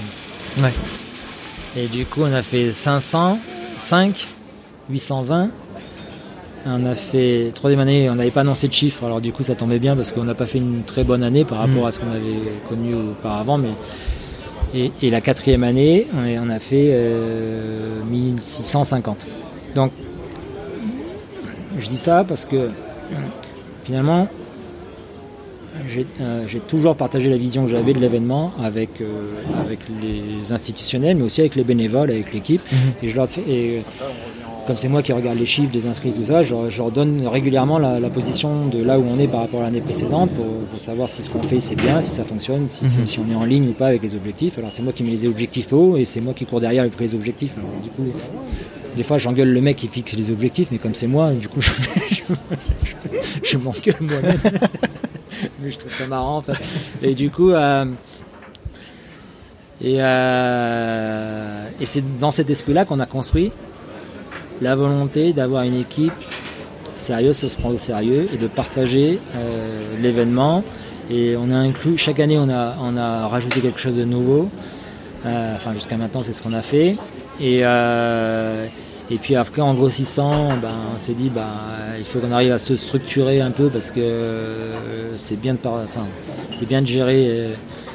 Euh, à la dernière minute, mais si on pouvait essayer d'être un, peu mieux organisé, ça serait mieux. Et alors du coup, nos bénévoles, qui étaient nos, bénévoles à nous, ben, on leur a dit, bah, vous savez quoi, maintenant, comme vous maîtrisez le process, maintenant vous êtes chef. Et du coup, on a créé une équipe de 23-24 chefs de poste qui ont eux maintenant euh, la, mission de recruter leurs équipes. Donc on, fixe avec eux le, nombre de tâches à réaliser sur leur poste. Ça va du ravitaillement, signaleur et tout ça. Et, après, comme on peut s'appuyer sur. Euh, enfin, on a, on a des retraités extraordinaires. Bon, c'est pas que des retraités, mais mhm. on a, une, on a, une, bande de jeunes retraités ou de moins jeunes retraités qui sont. Euh, bah, qui sont hyper contents de participer à un tel événement, qui mmh. voient l'engouement, qui voient la fête, qui, ont, et qui sont heureux de contribuer à ça. et, à tout ça. Euh, et, les retours qu'on a euh, quand on fait les sondages coureurs, c'est que les, bénévoles sont juste incroyables. Quoi. Mmh. Et, euh, et donc c'est chouette. C'est chouette. Donc c'est comme ça qu'on arrive à, c'est comme ça qu'on est arrivé à créer euh, ce qu'on a créé jusqu'à maintenant. Et euh, vous avez, euh, vous, faites du bon boulot. Moi personnellement, je trouve, comme je disais, que c'est un événement qui, qui vaut le coup d'être vécu. Alors d'une part parce qu'effectivement c'est bien organisé et que qu'on sent que c'est sérieux. Alors en plus moi je l'ai je l'ai fait en 2016, donc il y a presque 4 ans. je le refais cette année. sur le marathon de Lure de nouveau parce que je me suis, je me suis éclaté. Euh, effectivement, comme tu disais tout à l'heure, la montagne de Lure, c'est juste, euh, voilà, c'est juste exceptionnel. Euh, ça fait partie de mes plus beaux souvenirs de trail, le THP. je, l'ai déjà dit dans un épisode, mais je me revois encore en arrivant presque à Fort-Calquier, là, à, 5 km. Alors, je ne sais plus comment ça s'appelle exactement. Les Mours. Les Mours. et me, tourner, voir la montagne de Lure au loin et me dire, putain, mais je viens de là, quoi. Et ça, ça, reste à graver, quoi. Tu vois, c'est des trucs. Et donc, c'est vrai que euh, c'est chouette. Vous, faites du chouette boulot. Euh, et euh, est-ce que tu peux nous dire. merci. Parce que bah, du coup, ça fait. Non, mais j'attendais que tu aies fini, mais merci parce que ça fait plaisir à entendre. Et puis, encore une fois, c'est aussi un Enfin, ça, fait plaisir à entendre et de pouvoir le, partager avec le reste de l'équipe parce que bah voilà parce que c'est un travail d'équipe. Et... Fait du beau, vraiment du bon boulot et je vous souhaite bonne continuation. Est-ce que tu peux euh, nous parler un petit peu des strates? Donc, il y en a parlé juste un petit peu avant des, euh, des strates organisationnelles des bénévoles. Donc, il y a les chefs de poste. Tu as donc 26 chefs de poste et, sous chaque chef de poste, il y a combien de, bénévoles à peu près? Il y en a. Il peut y en avoir suivant les postes jusqu'à 20, mhm. de 10 à 20 en fait, en fonction, parce que ça dépend si euh, tu as le chef de poste des inscriptions qui est, enfin, qui est un des plus gros postes. Mhm. Donc euh, là, tu as, je sais pas, tu dois avoir 30 ou 40 sur tout le week-end parce que avec les horaires, les, euh, enfin, entre les, inscriptions sur place, le retrait des dossards, le, mhm. et tout ça, ça fait. Donc ça, fait, je te dis, une bonne trentaine, 30 ou 40 bénévoles. Sinon, ça, va, ça varie de 10 à, 10 à 20 sur les, sur, sur les secteurs, ceux qui sont sur le terrain en fait. Euh, D'accord. Donc voilà, ça fait deux. L'an dernier, on était euh, entre euh, un peu plus de 200 bénévoles. 200 mhm. bénévoles, c'est énorme. Hein. Ouais, ça commence à, ça, commence à, faire, et bah, du coup là, enfin, et en même temps, bah, l'événement grandit, on a de plus en plus de gens qui veulent venir et ça c'est chouette. du coup, il faut qu'on se structure dans la, il faut qu'on trouve une application pour gérer les bénévoles et en mm. même temps on a, c'est marrant parce que c'est tout un on a les bénévoles qui n'ont pas d'internet, les bénévoles qui ont, pas, enfin, qui ont des portables mm. mais pas des smartphones ou des trucs comme ça et du coup il faut qu'on trouve le bon moyen de, communiquer, de, récolter l'information et, euh, voilà il y a tout il y a tout ça à, tout ça à gérer, J'ai une question qui me vient, un sujet peut-être un peu épineux euh, pour les organisateurs de, de trail et de course à pied, d'événements sportifs en général. Euh, le certificat médical. Juste pour la petite anecdote, euh, vous êtes assez, même très sérieux vous, euh, au niveau du THP. Euh, je pense que vous prenez, vous avez cet aspect-là assez à cœur. on m'a, alors je, je, partage un peu mon expérience. mon certificat médical m'a été refusé parce qu'il manquait un tampon. Alors, je pense qu'il y a d'autres trails où ça n'aurait pas été le cas. Je pense que vous, vous avez quand même cet aspect-là bien à cœur. Bah, en fait, euh, il y, a plusieurs niveaux de réponse euh, que je vais te faire par rapport à ta question. Et je, reviendrai sur ton parcours du marathon après parce que par rapport à... Non, je reviens pas après, je t'en parle maintenant parce que sinon ça me sortir. Tu as dit que tu l'as fait en 2016 et que tu vas le faire en 2020. Bah, sache que la bonne nouvelle pour toi, c'est que tu vas passer sur les crêtes Alors qu'en 2016, euh, tu passais pas sur les crêtes. D'accord. Et, Donc ça vas- sera encore mieux. Alors ça sera juste euh, magique. magique. Pour C'est une revenir, bonne nouvelle.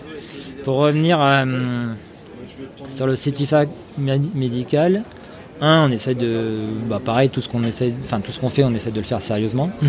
Euh, Il y a des normes, euh, enfin des normes, une législation en place euh, sur euh, ce qui doit apparaître sur le certificat médical. Et du coup, on le fait respecter, mais c'est pas nous qui imposons les normes. Mhm. Euh, donc, euh, s'il n'y a pas de tampon, non, on le prend pas. Et s'il n'y a pas la bonne date, on le prend pas. Et si euh, on voit pas que c'est un faux, bah, on, on se fait, bah, enfin, on le prend. Et si on voit que c'est un faux, on le refuse aussi. Mhm. Euh, ça, c'est euh, dans le cadre euh, du législatif, on va dire, en vigueur. Mais moi, je suis un, je suis un fer- fervent opposant au, au certificat médical.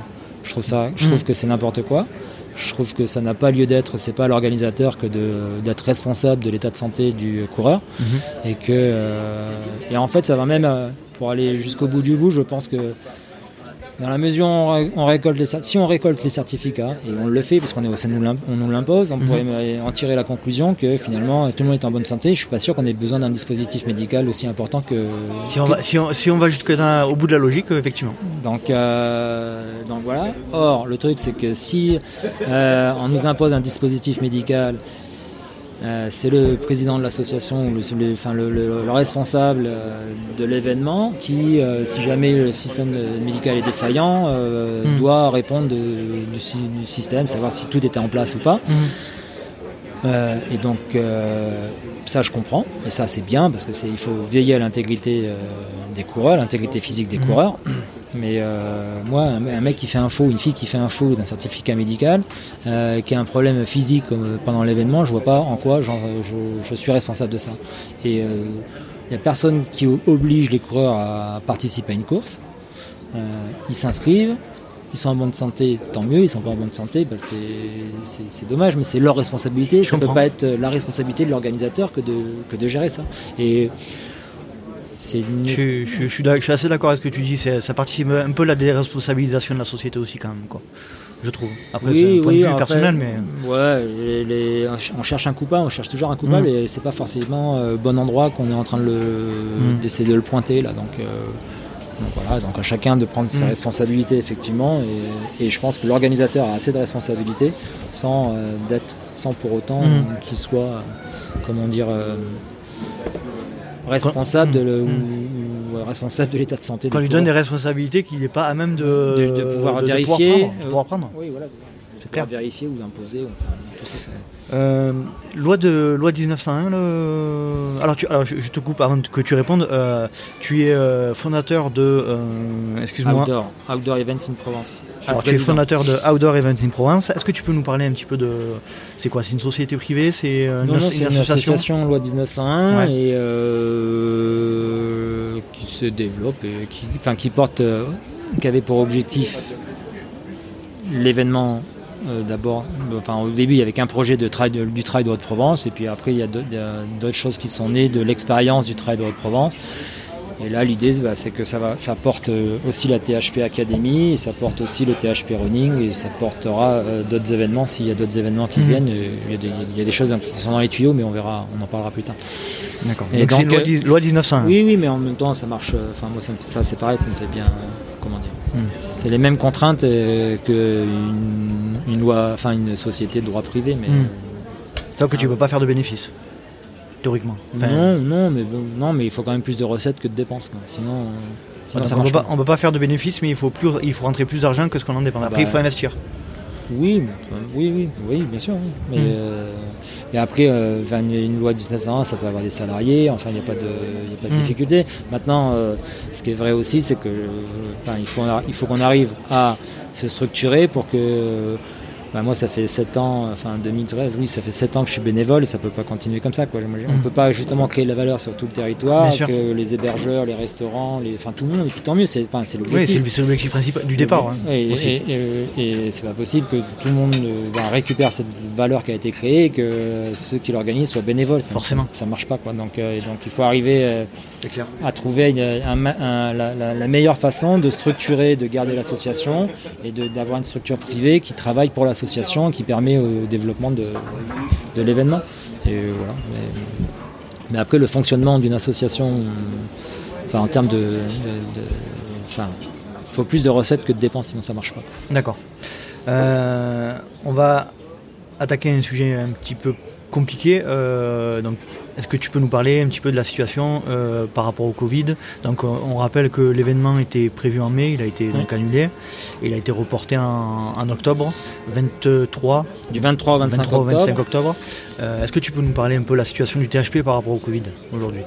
Oui, alors euh, oui, je- bien sûr je peux, Euh, mais justement je reviens sur le- la date d'origine, et tout ça c'est lié, c'est qu'à un moment on se posait la question de savoir à quelle date exactement on allait mettre euh, l'événement.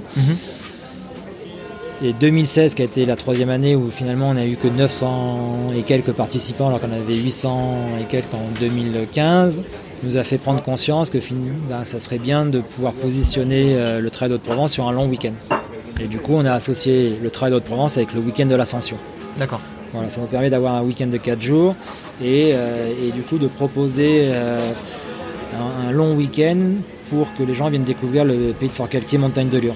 Et c'est comme ça que en 2019, on avait euh, 2500 participants, dont euh, avec 76 départements français représentés et 26 nationalités. Donc, euh, D'accord. donc euh, parce qu'on a aussi euh, des étrangers de plus en plus euh, qui viennent euh, participer à l'événement. Euh, donc voilà, donc c'est c'est- effectivement en 2020, ce qui était prévu, c'est que l'événement ait lieu du. euh, D'ailleurs, j'ai oublié la date. euh, maintenant que c'est dans le passé. En C'était 2000. 20, c'était du 22 au 24 euh, mai. Ouais. Et, euh, et, et on a essayé de trouver une date qui puisse nous permettre de rassembler les éléments qu'on avait du coup eu au- avec ce long week-end de l'ascension. Mhm. Et c'est comme ça qu'il nous est apparu le week-end du 23 au 25 octobre, qui est en fait un week-end, euh, euh, enfin c'est le deuxième week-end des vacances de la Toussaint. D'accord. Et, euh, et en fait, donc avec le Covid, qu'est-ce qui se passe? Ben, On est bien obligé de mettre en vigueur ce qui nous est imposé. Et c'est normal qu'il faille prendre bah, toutes les mesures nécessaires pour euh, garder euh, la distanciation, euh, limiter, enfin empêcher en fait la propagation du virus. Donc, Mhm. donc nos bénévoles vont avoir des masques, il va y avoir du, des- du gel hydroalcoolique. Et là, au vu de la situation qui se tend, parce que là, on, donc on est bien fin août à l'UTMB. On est, on un août, ça se retend euh, en France. ça se retend fortement. Euh, là, des gros événements tels que le Grand Trail de Serpenson, et je suis Mm. vraiment triste pour Ouais. Serge Moreau parce qu'il il y a un boulot de dingue qui avait été fait. Enfin, Serge Moreau et toute son équipe, Jean-Michel aussi, Jean-Michel Fort, Fort-Vincent. ouais. Mm. enfin, et toute leur équipe qui avait travaillé le sujet depuis trois ans, Mm. puisque François Den euh, faisait les premières images il y a trois ans. Bah, je, je On est triste, ouais, c'est clair. très triste euh, qu'ils aient été obligés d'annuler. Donc je disais, la situation se tend, et moi je vous avoue que, enfin je t'avoue, mais j'avouais aux auditeurs que je suis à Chamonix euh, pour réécrire l'histoire de ce qui va se passer en octobre pour le Trail de Haute-Provence. Parce que C'est-à-dire bah, il, il- il faut qu'on revoie le nombre de courses, il faut qu'on revoie le nombre de coureurs euh, par course, et, euh, et moi je, euh, autant je suis euh, un fervent défenseur de, de, de la loi, c'est-à-dire il faut mettre en, en- en- en vigueur ce qui Mm. nous est imposé, il n'y a, a- pas à négocier avec ça. C'est comme l'histoire du certificat, euh, Mhm. je suis contre, mais comme on nous l'impose, euh, on, le le fait, on, on le fait correctement et, on, sûr. et on le fait euh, voilà, Dans les nous dans les règles. quoi. Donc là c'est pareil, tout- euh, on, nous impose des nouvelles règles sanitaires, ben, on les met en œuvre, mais par contre faut qu'on vive quoi. Mhm. Et donc, euh, moi, je cours de plus en plus avec mon masque. Je teste. Euh, L'autre fois, j'ai fait une sortie de 20 km. ben, je suis parti, je suis rentré. euh, C'était sur la route, hein, parce que vous ne prenez pas peur, mais j'étais Mhm. entre 16 et 17 km euh, heure Avec le masque avec le masque. Oh la vache. Et donc, euh, on y va, quoi. Enfin, enfin, on va pas, on va pas, on va pas mourir, quoi. Il faut pas, il faut qu'on, enfin, il faut, il faut qu'on, enfin, je veux dire, on, on va pas. si on arrête tout, on va mourir. Mais pas mourir euh, du Covid, on va mourir de, de, de l'arrêt euh, de la société économique, euh, économique intellectuelle, enfin de, de, de, plus avoir de futur, c'est juste clair. intellectuellement trop, trop, enfin hyper dur à vivre. Mm. Et, et, donc, donc voilà, donc est-ce que est-ce qu'on pourra mettre tout, à l'heure tu soulignais le côté festif, le côté ludique du travail de Haute-Provence Ben entre ça ou pas faire, ou, ou, faire de manière euh, plus spartiate. Mm. Moi, je suis partisan qu'il vaut mieux faire de manière euh, spartiate que pas faire du tout. Mm. Et peut-être qu'en 2020, on n'aura euh, pas la chaleur ou qu'on mm. était en mesure de, pouvoir proposer. Mais on n'aura pas rien mais on n'aura pas rien. Et moi, euh, enfin, comme tu le sais, euh, puisque tu as participé en 2016, euh, moi depuis 2014, depuis la première édition, je suis sur la ligne d'arrivée. Et, et, et, une de mes grosses satisfactions, mes grosses joies, et une des raisons pour lesquelles je, je, continue à avancer avec le Trail de Haute-Provence, c'est quand je me retrouve sur la ligne d'arrivée, que je, que je partage avec tous les coureurs de toutes les courses. Mmh. Et j'y suis tout le week-end. Euh, bon, bah, ça, je vais pas pouvoir le faire. Euh, mais c'est pas parce que j'ai pas envie de. Parce que l'événement a grandi, c'est parce que là, le Covid va faire qu'on mm. va pas pouvoir le faire. Donc il va falloir que je trouve une, solution pour quand même être présent sur la ligne d'arrivée, que ça a un sens, mm. et en même temps sans, en respectant les gestes barrières et les normes qui nous seront imposées. Mm. Mais euh, entre faire plus spartiate ou pas faire, moi, je, moi je suis partisan de faire de manière beaucoup plus spartiate. Alors il faut qu'on réduise le nombre de ravitaillements. Euh, il faut euh, peut-être qu'on, il faut qu'on réduise le nombre de, bénévoles pour euh, réduire le, risque. il faut qu'on réduise le nombre de courses, il faut qu'on réduise le nombre de, de participants par course. Bon, ben,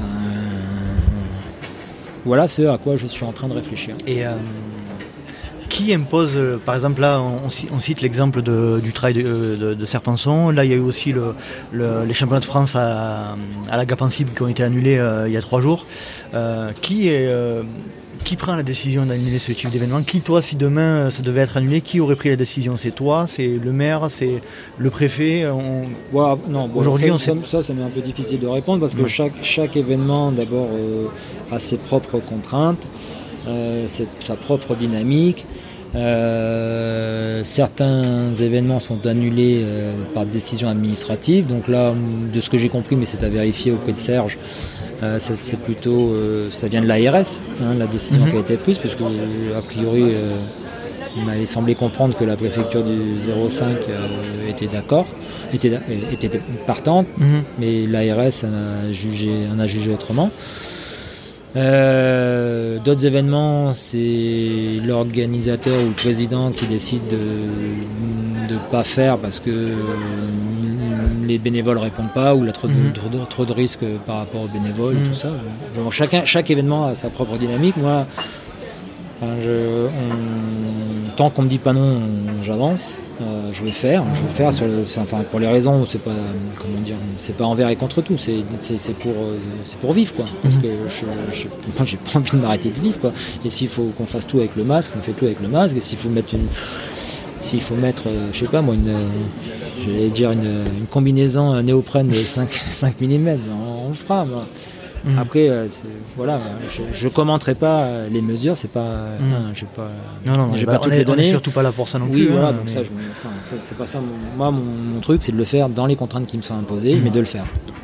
Et, voilà, ça c'est mon leitmotiv. Enfin, ça tourne en boucle depuis euh, depuis pas mal de semaines et euh, et à chaque nouvelle euh, information, j'essaie de m'adapter, de trouver une nouvelle solution.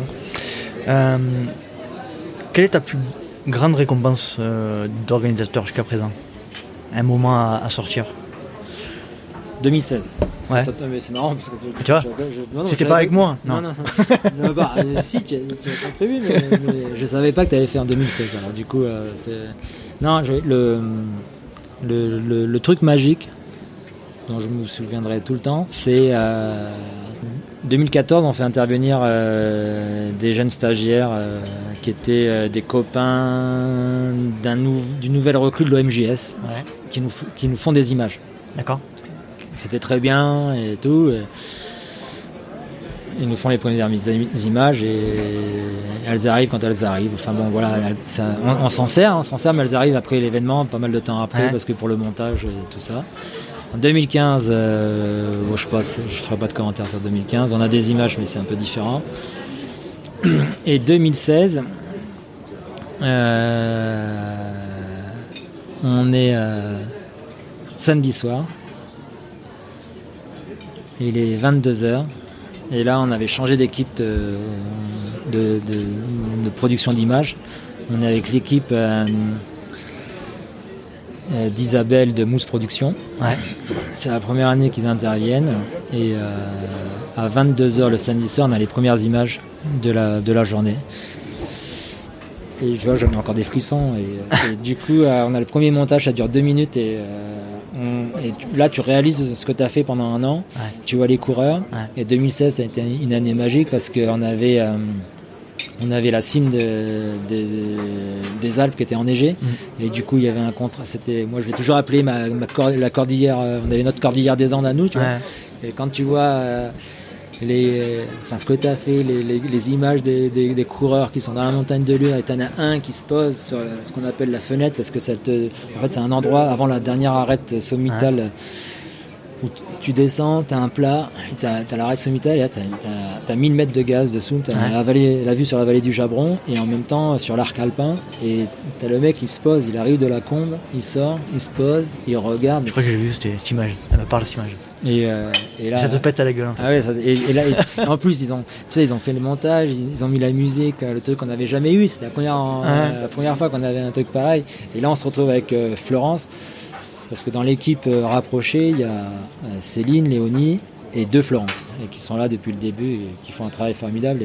Et, là, donc il y a Florence Cornuet qui est elle en charge de tout ce qui est euh, inscription, euh, retrait des dossards. Donc il ne voit pas beaucoup de jour parce qu'en plus pendant longtemps le,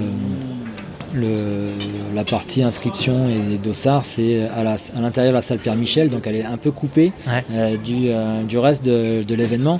L'autre Florence, Florence Gavrel qui s'occupe du village est, est, connectée tout le temps avec les coureurs avec ce qui se passe dehors. Et donc Florence Cornier elle est déconnectée, elle est un peu à part. Et là on se retrouve tous les deux.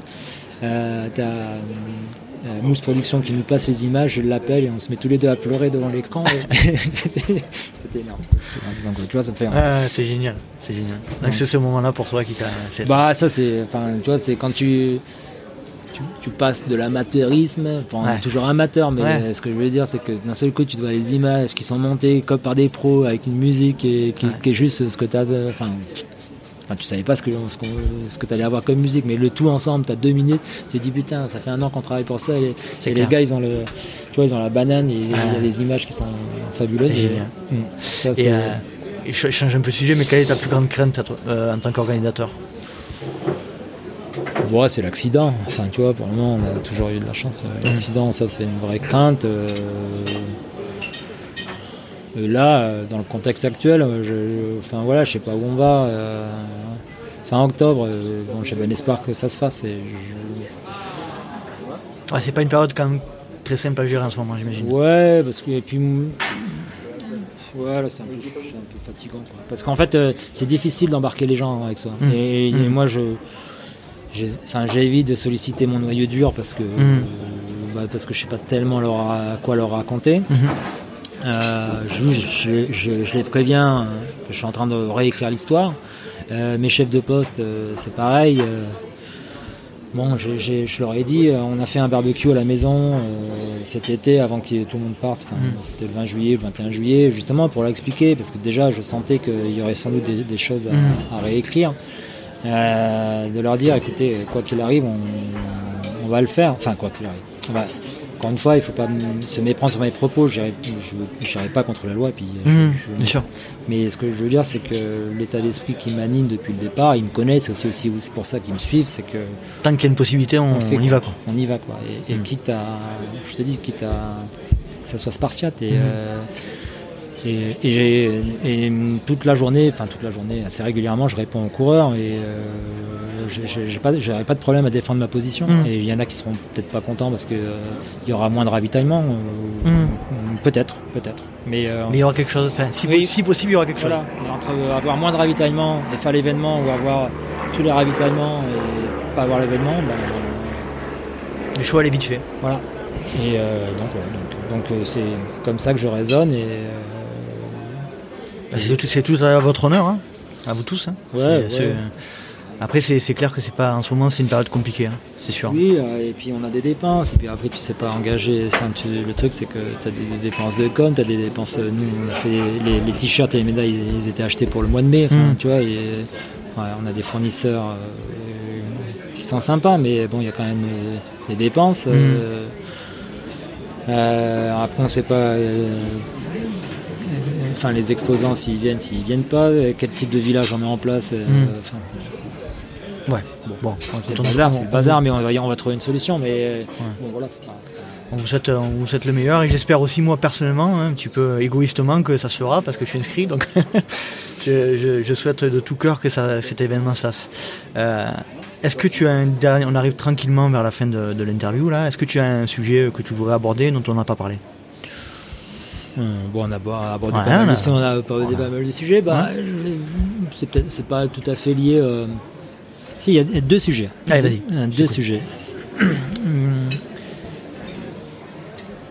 Le premier sujet, c'est un autre événement. Alors, c'est en dehors du trail, mais comme, euh, comme je, je suis. euh, je, développe pas mal les oxymores euh, avec, euh, avec ce qu'on fait avec le trail, enfin avec euh, Outdoor Events.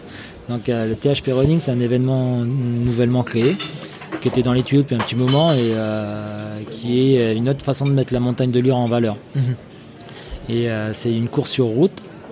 Euh, c'est un peu la quintessence de la route et de la nature. quoi, parce que tu montes la montagne de Lure par la route et tu arrives euh, à la- au niveau de la station de Lure et tu as un panorama que tu connais Mhm. et, et qui te permet, ben, même en étant sur la route, de pouvoir euh, profiter d'un super panorama. Donc ça, c'est c'est quelque chose qu'on, j'espère, qui va, qui va bien se développer.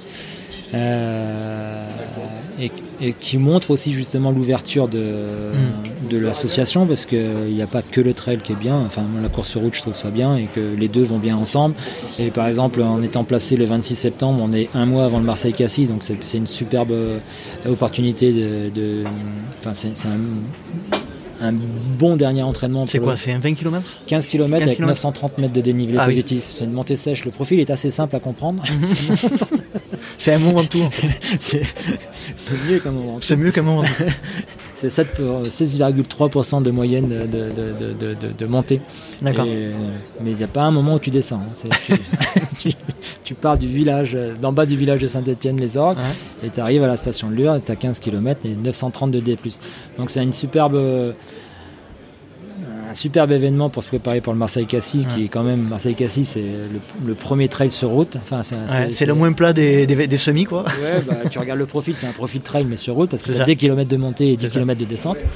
Et donc, euh, donc voilà, moi j'ai beaucoup, enfin j'ai participé pas mal de fois à Marseille-Cassis, j'aime bien. Euh, pour ça justement, parce que tu montes et tu descends. Mm. Et, euh, et donc euh, voilà, THP Running il est, il est mis euh, un mois avant parce que ça peut. euh, Donc en septembre, tu peux répéter la date 26 septembre 26 et il y a un seul parcours qui s'appelle euh, Up 15 en anglais ou UP15 en, en UP15. fran- UP15 en français. Et euh, donc voilà, ça peut servir pour le Marseille-Cassis, mais ça peut servir aussi pour le Trail de Haute-Provence Mhm. parce que finalement, euh, ça te fait une belle sortie, de, notamment pour ceux qui vont faire le 27. Mhm. Ça te fait 15 km de montée à 7%. euh, c'est un bon, bon, Bien bon sûr. entraînement pour, C'est clair. pour le trail. C'est clair. Et, et l'autre point sur lequel je voulais revenir, mais là, qui concerne euh, le trail de Haute-Provence, c'est euh, justement cette, capacité, enfin, cette volonté de- d'amener de, la performance, de la vitesse dans le trail, euh, tout en étant inclusif, c'est que cette année c'est- 2020, c'est aussi le lancement de l'Ultra de Provence, Mhm. qui est le- la première fois qu'on va proposer euh, un 150 km avec 7000 mètres de dénivelé. Et on va le proposer avec euh, 31 heures. Alors, il n'y a pas que des mauvaises choses dans 31 heures de maximum? Maximum. Il n'y a pas que des mauvaises choses dans le transfert de date, parce qu'en en fait, on se retrouve à courir le, le, le 24 octobre, Mhm. et dans la nuit du 24 au 25, on change d'heure. Donc il y aura 32 heures pour le prix de 31. Et une heure gratuite. Une heure gratuite. c'est offert, c'est la maison. Ah, c'est euh, sympa. et voilà, on est comme ça au, tra- au Trail de Haute-Provence. Non, mais bon, ça c'est pour la- l'anecdote, mais euh, 31 heures, euh, c'est rapide. Et puis, euh, c'est possible qu'un jour on diminue encore cette, barrière, cette limite horaire. Et en même temps, euh, on propose deux parcours de repli pour ceux qui passeraient pas les barrières horaires. D'accord. Donc il n'y a personne qui est éliminé. Très bien. Et les, deux, et les deux parcours de J'allais repli, te poser la question. ouais, Mhm. les deux parcours de repli euh, arrivent au kilomètre 80 et donc tu finis par le marathon. Mhm. Et si tu fais un 104 km, D'accord. tu as 4 points ITRA. Et le deuxième parcours de repli arrive au 122e kilomètre. Et tu finis par le marathon encore une fois, il te reste 14 km et tu fais 136. Et là, tu as 5 points ITRA. D'accord. Donc en fait, euh, moi j'ai une vraie envie euh, de rendre euh, ce- cet Ultra de Provence une course mythique pour deux raisons. La vitesse à laquelle on va le courir et on va dire le- la difficulté de- du parcours qui, qui va être liée notamment à la vitesse et à la chaleur. Après, j'allais dire, euh, le troisième point, c'est que le- je le rends mythique parce que c'est le plus- enfin, parce qu'il est beau, mais tous les organisateurs vont te dire que Oui, toi, t'es pas, t'es pas objectif là. oui, voilà. donc, euh, mais en même temps, euh, je suis pas sûr qu'il y ait beaucoup de parcours qui proposent 22 km de ligne de crête. Et, euh, et une ligne de crête, c'est quoi? C'est que ben, t'es, 360. Ouais, t'es à 360, à 1000 mètres de gaz euh, côté nord de la montagne de Lure qui t'amène dans la vallée du Jabron, et t'as une pente douce euh, qui t'amène jusqu'à la mer, euh, enfin jusqu'à Aix-en-Provence euh, côté côté sud. Et je suis pas objectif, mais pour avoir couru dans quelques endroits, 22 km de ligne de, ligne de crête, j'en ai pas encore vu, mais, mais je, je- je suis sûr que Tu es prêt à en découvrir Je suis prêt à découvrir. Et, euh, et ce concept de, que tu as créé là, ou créé, ou, il existe euh, sur d'autres courses? Ce parcours de repli par rapport aux barrières, enfin je veux dire, euh, il existe pas. certainement? Il y a, d'autres courses qui proposent euh, si on est fatigué Ouais, ou si on n'a pas envie voilà. de, de tourner avant, mais moi c'est pas ça le concept. Moi Voilà, le concept c'est que c'est que c'est la barrière horaire qui fait foi. Donc si tu es dans les barrières horaires, tu continues. Mhm. Et euh, et puis euh, c'est aussi euh, finalement tu es tu es pas exclu puisque tu finis et tu finis sur avec tes points ITRA correspondant à la distance que tu as faite. D'accord. Mais l'idée étant de ne pas de ne pas exclure les gens en fait, de leur donner envie de s'entraîner, de progresser pour qu'ils arrivent à faire le, le 150 dans le temps imparti. D'accord, bah, très, très bonne idée. hein. Écoute, euh, en espérant que tu puisses le mettre en place en, en 2020. Tu, tu- on en a parlé euh, tout à l'heure euh, légèrement, le THP Academy, tu peux en dire un mot aussi? Oui, bien sûr. THP Academy, bah, c'est propose en fait des stages de trail. Mhm. Donc, euh, on est euh, en collaboration avec Julien Chaurier. euh, on intervient lui et moi. On prend des groupes de 6 à, à 12 personnes. On f- on- c'est généralement sur des sessions de 3 jours. On commence le vendredi à 13h30 et on finit le dimanche à 15h. Et l'idée étant euh, d'amener les gens à progresser. On, on fait des vidéos, euh, on fait des sorties longues, des sorties courtes, des sorties techniques, de la vitesse, de la montée, de la descente. On, fait, on prend des vidéos, on les analyse et on, on améliore. euh, enfin, on, essaie d'amener les, les- les stagiaires à s'améliorer. Par le partage, on est, on est en fait euh, trois jours en immersion, puisqu'on dort tous ensemble. D'accord Et, euh, et l'idée, euh, donc on est en pension complète. Et l'idée, c'est de courir, progresser euh, pendant, pendant les, les sorties, mais aussi prendre du temps à l'analyse de la vidéo pour comprendre en fait euh, où est-ce qu'on pêche. Et comme ça, le lendemain, on peut travailler ses défauts. Et euh, comme on est deux, on est en mesure aussi de s'adapter aux, aux différents niveaux du groupe. Et quand il y a besoin de, sé- de- de- de séparer le groupe en deux, bah, comme ça, on est chacun avec euh, une partie du groupe. Et, euh, Et à combien de reprises dans l'année vous faites ce, ce Bah, type de week-end Là, on est euh, à 2-3 séances, euh, enfin sessions Par an an. Ouais. Donc, il y en a une qui est prévue au mois de novembre, du 6 au 8 novembre. Ouais. Euh, il y en a une qui est prévue du- du 19 au 21 mars l'année prochaine. Ouais. Et, euh, et- et là, on vient de terminer en fait euh, une- une- une- un autre concept de, de- de trail qui était de stage. En fait, c'était la reconnaissance de- du 150 km en trois jours. D'accord. euh, avec euh, les trois tronçons qu'on a fait. euh, Toujours avec Julien. bah, euh, en fait, il faut un certain nombre de participants pour que Julien participe parce que bah, forcément il est rémunéré Mhm. et euh, même si euh, même s'il fait des efforts, euh, au bout- euh, enfin en dessous d'un certain nombre de, de participants, Mhm. c'est- compliqué de pouvoir euh, le rémunérer. Bien sûr, et- bien sûr. Donc, euh, donc, euh, minimum 6, maximum 12 pour qu'on n'ait pas trop. Parce que après, si le groupe est trop grand, c'est. euh, Ouais, c'est pas gérable. Ouais, c'est pas gérable. Donc voilà. D'accord, très bien. Euh, dernier mot, euh, je crois que tu as reçu euh, Fred Bousseau avec Trail Endurance Mac pour le test, le Big Test Shoes de cette année. Yes. Tu peux m'en dire un petit mot? Ouais, on, on en profite pour saluer Fred. Fred, bien sûr. Salut Fred. Qui, qui a tellement aimé le pays de Fort-Calquier, Montagne de Lure, qu'il est venu passer des vacances euh, la semaine dernière. Il était. euh, non, c'est vrai, c'est vrai, mais c'est. bah, En fait, euh, voilà pourquoi je peux t'en parler, parce que.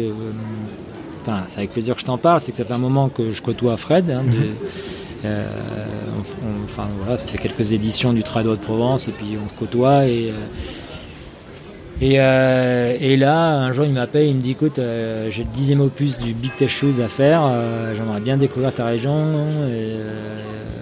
qu'est-ce que tu peux faire et tout. Dis euh, bouge pas, par la porte ou par la fenêtre, on va le faire. Et, en deux semaines ou trois, on a tout organisé. J'ai eu un, super soutien de l'Office du tourisme du pays de Fort-Calquier Montagne de Lure, avec notamment son directeur François Goguet qui a, qui a réussi à trouver une ligne de crédit. Euh, J'ai un hébergeur, les, comment, les, la Bastide Saint-Georges, qui a super joué le jeu euh, au niveau du tarif qu'elle a pu faire. Et j'ai le restaurant Les Sperluettes, euh, qui a aussi super joué le jeu euh, pour les- le prix des, des menus. Ces acteurs Locaux. locaux ont permis que bah, Fred et ils étaient 16. Moi, j'allais dire une bonne quinzaine. Ouais, Ouais, c'est Mhm. ça, ils étaient 16, donc c'est un, budget hein, de, Mhm. de- de nourrir, de loger euh, 16 personnes. Euh, ils ont pu découvrir chacun euh, et chacune euh, le territoire euh, du pays de Fort-Calquier, Montagne de Lure. On a- il y avait quatre sessions, euh, quatre types de chaussures différentes, on a vu quatre terrains différents. Mhm. Ils ont vu la beauté des sites. Je vais leur montrer le 8 km parce que Fred, il voulait pas que je les amène sur plus long parce qu'il voulait garder la fraîcheur euh, des testeurs parce que c'est vrai que c'est fastidieux comme, Eh oui. euh, comme, euh, comme, comme opération. Donc il faut quand même qu'ils soient un peu clairs euh, dans leurs idées. C'est Et- clair, bien sûr. et du coup, sûr. euh, et, et même juste, enfin même le, euh, juste avec le 8 km qui est le, le THP solidaire, Mhm.